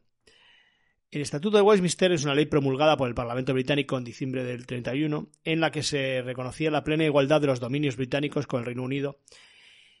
Y Sí, se establece esta Commonwealth que tú has comentado, en principio como una libre de- libre sí, asociación de estados soberanos y esto en estas palabras eh, está todo todo el sentido. ¿no? Estados soberanos, unión. Estás ya diciendo que estos estados en la práctica son in- estás concediendo la independencia a estos estados, ¿no? Y, Y, es eh, lo que hace el Reino Unido con este estatuto de Westminster. y ¿no? están unidos por una con fidelidad a la corona. Pero no sujetos a ningún tipo de relación de, de subordinación. Ahí está, ¿no? Eso es, que hay una... Es casi más simbólico que otra cosa, Sí. ¿no? Pero sí, como que, bueno, no vamos a olvidar que a día de hoy, pues, eh, países como Canadá, como el jefe de Estado, es la reina Isabel, ¿no? Eh, porque la siguen considerando el, la siguen considerando jefe de Estado, aunque como digo, ni la cons- ya no, ya no hay consultas a, Sí. sino que cada país es independiente de sí mismo, ¿no? Es algo más, bueno, más simbólico, sí. Sí, este estatuto confirmó las decisiones adoptadas en las conferencias imperiales de Londres de 1926 y 1930. Ya de, la, de 1926 había surgido ya de- la, la famosa declaración Balfour que hemos, que hemos citado antes, ¿no? Sí, pues eso, donde decía que, que son Que- que todos comunidades autónomas dentro, sí, todos iguales en estatus dentro de dentro del Imperio Británico y no hay subordinación de unas sobre otras, ¿no? En ellas, la Mancomunidad de Australia, el dominio de Canadá, el Estado Libre de Irlanda, el dominio de Terranova, el dominio de Nueva Zelanda y la Unión Sudafricana, eh, que eran los dominios eh, británicos de aquella época, recibieron casi plena autonomía dentro del imperio. Según las disposiciones del estatuto, los dominios gozaban de la facultad de rechazar cualquier ley del Parlamento británico, si así lo decidían sus propios parlamentos, y de promulgar leyes sobre todo tipo de asuntos internos. Tiene una gran importancia histórica porque al eliminar casi toda la autoridad del Parlamento británico de legislar para los dominios, tuvo el efecto de convertir a dichos dominios en naciones en gran parte soberanas por derecho propio. Ya lo hemos comentado, sí. Es decir, marcó la independencia de dichos países i- inmediata o posteriormente a su ratificación. Bueno, Actua- claro, perdón, sí. eh, cada, este, Estatuto de Westminster lo van firmando poco a poco los países, pero no, no en el año 31. si No. lo- puede ser unos cuantos años después, según lo van, según lo van firmando. Actualmente fija la base para la relación entre los diferentes reinos de la Commonwealth y la estructura de la corona. Eh, tal grado de autonomía habían alcanzado las colonias que, como curiosidad rosa, Oh, podemos cuidado, contar Curiosidad rosa, John. Sí, que los primeros ministros de la mancomunidad fueron consultados sobre el posible matrimonio de- del rey Eduardo VIII con Wallis Simpson. Simpson era, como es sabido, divorciada y por lo tanto inaceptable para convertirse en reina. El rey quería casarse bajo un mo- matrimonio morganático, pero bajo la presión del primer ministro británico, Stanley Baldwin, este plan fue rechazado por los dominios.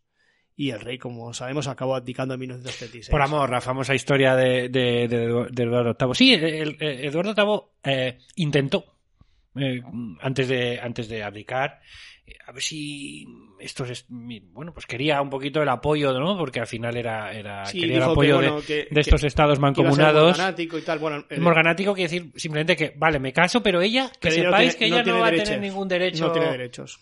Mm, digamos, sobre la corona ni nada tal. Pero bueno, al final, pues todos sabemos que eh, también es conocido como matrimonio de la mano izquierda porque en este tipo de matrimonios el novio sostenía la mano derecha de la novia con la suya izquierda. O sea que un poquito... un poquito al revés, ¿no? Un poquito, Ese- no, todo- como dando, dando a entender que no era una, una relación de tú a tú. Ya, ya, ya, Sí. ya, bueno.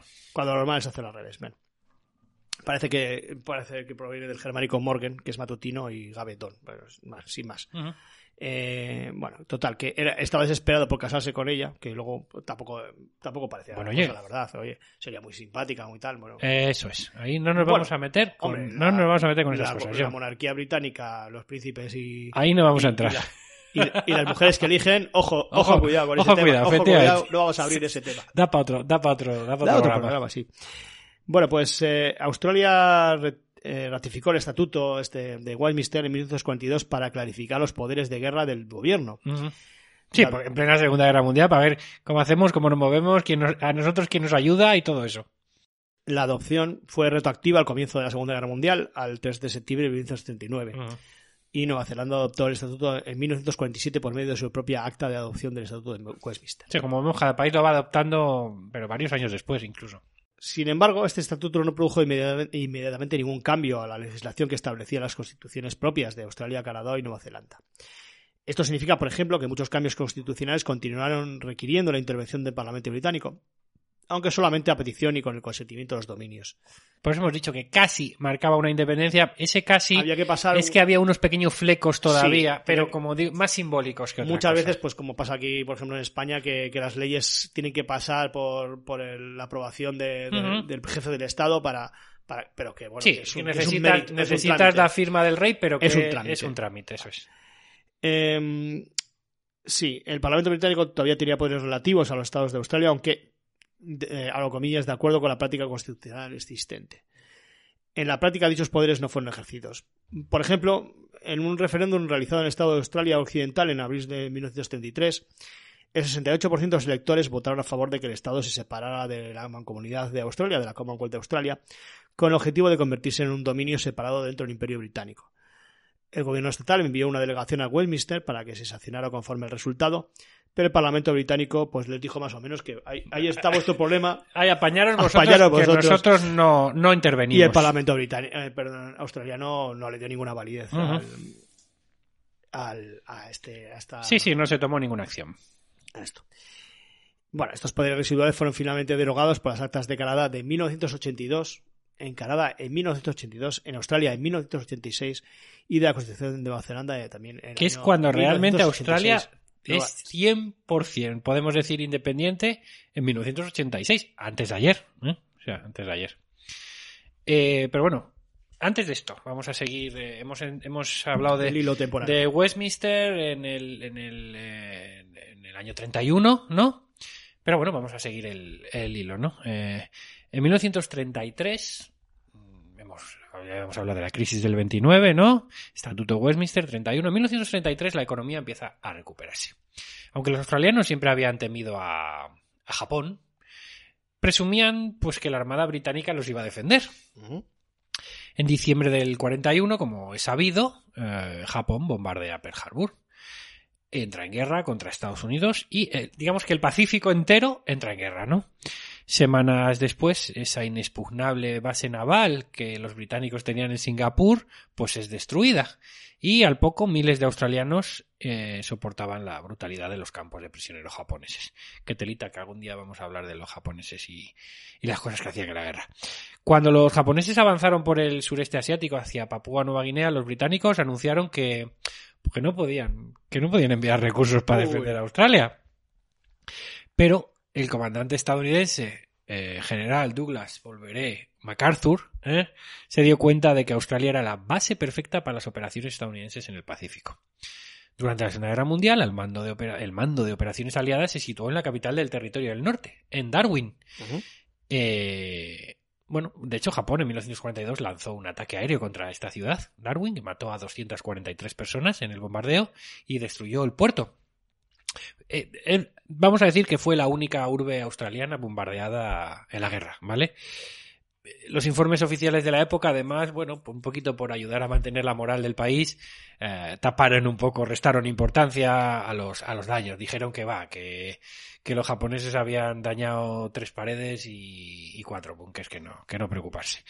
En una serie de, de intensas batallas por mar y por tierra, pues como sabemos, las, las fuerzas aliadas frenaron gradualmente el avance japonés. Eh, hablamos, ¿no? Sobre la, tenemos un programa aquí hilando y no habíamos comentado Sí, nada de programas, Pacífico. pero tenemos un programa sobre la guerra en el Pacífico. Bueno, ¿no? tenemos un programa sobre Sudáfrica también, También, que hemos hecho sobre- efectivamente. sobre- Entonces, vamos a decir que es importante reseñar que fue Estados Unidos y no el Imperio Británico el que salvó el culo a Australia en la Segunda Guerra ¿El Mundial. culo crees que está bien eh, es adecuado utilizarlo aquí? Me apetecía, porque parece ser como... ¿eh? Pero bueno. O sea, australiano culo. El ¿te estás tema- a, Kylie Minogue? El tema es que eh, lo uso como una expresión para darle refuerzo a la idea Ah, de, vale, vale. a la idea de que O sea, que no es ni un machismo. ni no, no, es para darle idea eh, refuerzo a la idea de que los días de la alianza con Gran Bretaña Vale. pues estaban más que contados, ¿vale? Y bueno, eh, termina la guerra y un nuevo eslogan empieza a sonar un poco por todo el país. Poblar o morir. ¿Qué te parece? Pues Poblar o pues morir. yo lo veo- A mí como eslogan no me funciona. Yo, yo, lo- yo veo clara la decisión, vamos. A mí no me... Poblar, poblar. siempre poblar. El, el gobierno... Esto también para los conejos había. Poblar o morir. Sí, es verdad. El gobierno después de la Segunda Guerra Mundial pone en marcha un ambicioso plan para atraer a miles de inmigrantes. Ayudó a que llegaran muchos de Gran Bretaña y de, y de otros países de, de habla no inglesa. Y es en esta época, después de la Segunda Guerra Mundial, cuando a Australia llegan por cientos griegos, italianos, serbios, croatas, holandeses y polacos. Y más adelante también llegarían turcos y libaneses. Estos nuevos australianos se esperaba habrían de adaptarse al modo de vida australiano. Y así es. Eh, cuento, mm, es una anécdota personal que sé que no le va a importar a nadie, pero en los años 90 era yo un crío, igual antes de la universidad. eh, recuerdo que una de mis series de juveniles Sí. eh, que Ah. veía con más gusto eh, y se emitió Polsnagen. se emitió eh, a principios de los 90 se llamaba Los rompecorazones Ah, no sé, esto no. Harry Harry Hike o algo así era la traducción original bueno Era, era una serie australiana ¿no? Era de instituto. Era una serie, sí, de instituto australiana. Era, yo tenía aquella edad que y a mí me gustaba. Pero me resultaba curioso que todos los actores y actrices tenían apellidos europeos. Eh, era claramente italianos, griego, eh, serbio, que coincide exactamente con estos. eh, tal. Y ahora, o cuando, cuando conoces eh, esta política de. es cuando te explicas un poco por qué hay tanto apellido eh, de este estilo en, En, en Australia, ¿no? Que es algo que yo en su momento pues no, no sabía de dónde venía o por qué, o por qué había esta variedad de, de apellidos en Australia, ¿no? Y mm, sin más, era una que ya te digo que esto no le interesa a nadie, pero topic, pero pero eso, y que seguro que si ahora me pongo a ver cualquier pelea australiana o cualquier tal y te pones a analizar los apellidos, coincidirán. Eh, muchos inmigrantes encuentran en esta época trabajo en el creciente sector industrial, eh, en el que, bueno, empresas como General Motors o Ford, ¿no? operaban con un generoso apoyo arancelario. Además, el gobierno se embarcó en un atrevido plan de obras públicas, en especial con el imponente proyecto hidrológico de los montes Snowy cerca de Canberra, que es la capital del país. Como he dicho, tenían problemas eh, hidrológicos y bueno, pues tienen que hacer ese tipo de, de infraestructuras enormes en cuando tuvieron ya un- posibilidad de, de, pues para normalizar el país en ese sentido, ¿no? Ah, aquella era de crecimiento y prosperidad la, la lideró Robert Menzies, eh, que es el fundador del, del moderno Partido Laborista y que fue primer ministro durante 18 años. Menzies fue un acérrimo anticomunista. Al ver que, que Asia sucumbía a la Guerra Fría, Australia y Nueva Zelanda firmaron una alianza militar con Estados Unidos un poco para curarse en salud, ¿no? Eh, lo que se llamó el, el ANZUS, el Pacto de Seguridad ANZUS, en el año 51. Cuando Estados Unidos invade Vietnam, de hecho, eh, Menzies, eh, Robert Menzies envió fuerzas australianas a la batalla e impuso el servicio militar obligatorio en el extranjero. Eh, claro, eh, en, en- en esos momentos el movimiento antibélico, digamos que divide a Australia, ¿no?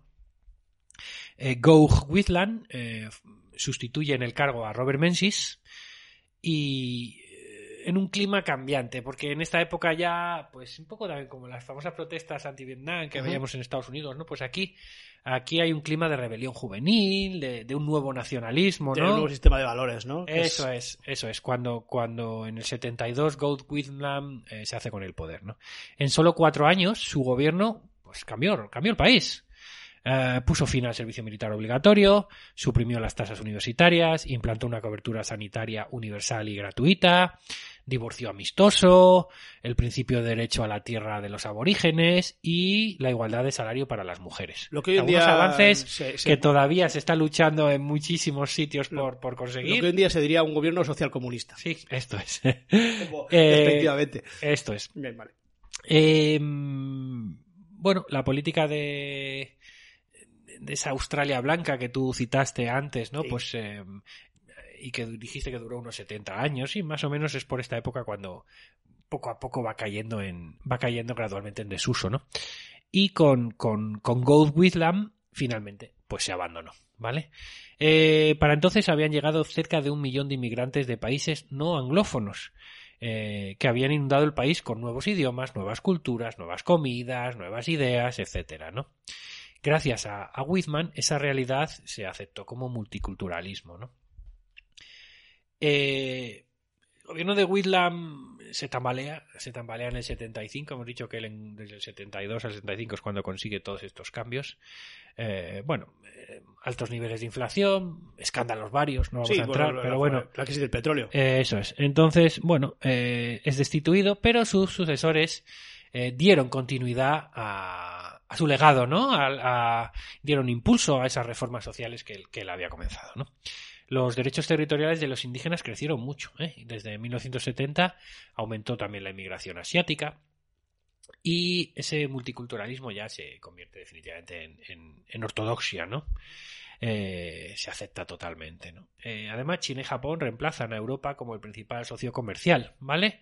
Vamos a decir que el futuro económico de Australia estaba en Asia. Sí, en los 80 era Japón y en los 90 era el socio principal en Asia y, y luego, bueno, pues a partir de ese momento China, ¿no? Eh, eso es. Corea iba a coger el punto, pero bueno. Y así está Australia hoy. Em, no queremos acabar el programa sin, sin, sin comentar el gran debe ¿no? de, la, de, la, de la colonización británica de Australia y de su proceso, Sí, de, hemos ido dejando- su proceso de independencia. Lo hemos ido comentando a lo largo de todo el programa. todo- que es la, la invisibilización y el genocidio llevado a cabo contra los primeros australianos, esos que llegaron allí en ese arco que puede ser desde los 120.000 hasta los 50.000 años antes de Cristo, esos que hablamos que tienen la cultura ininterrumpida y diferenciada más larga de, ¿no? Más larga conocida, pues, pues, pues, pues han sido prácticamente exterminados, llegaron a ser prácticamente exterminados, ¿no? Por los, por los colonos británicos.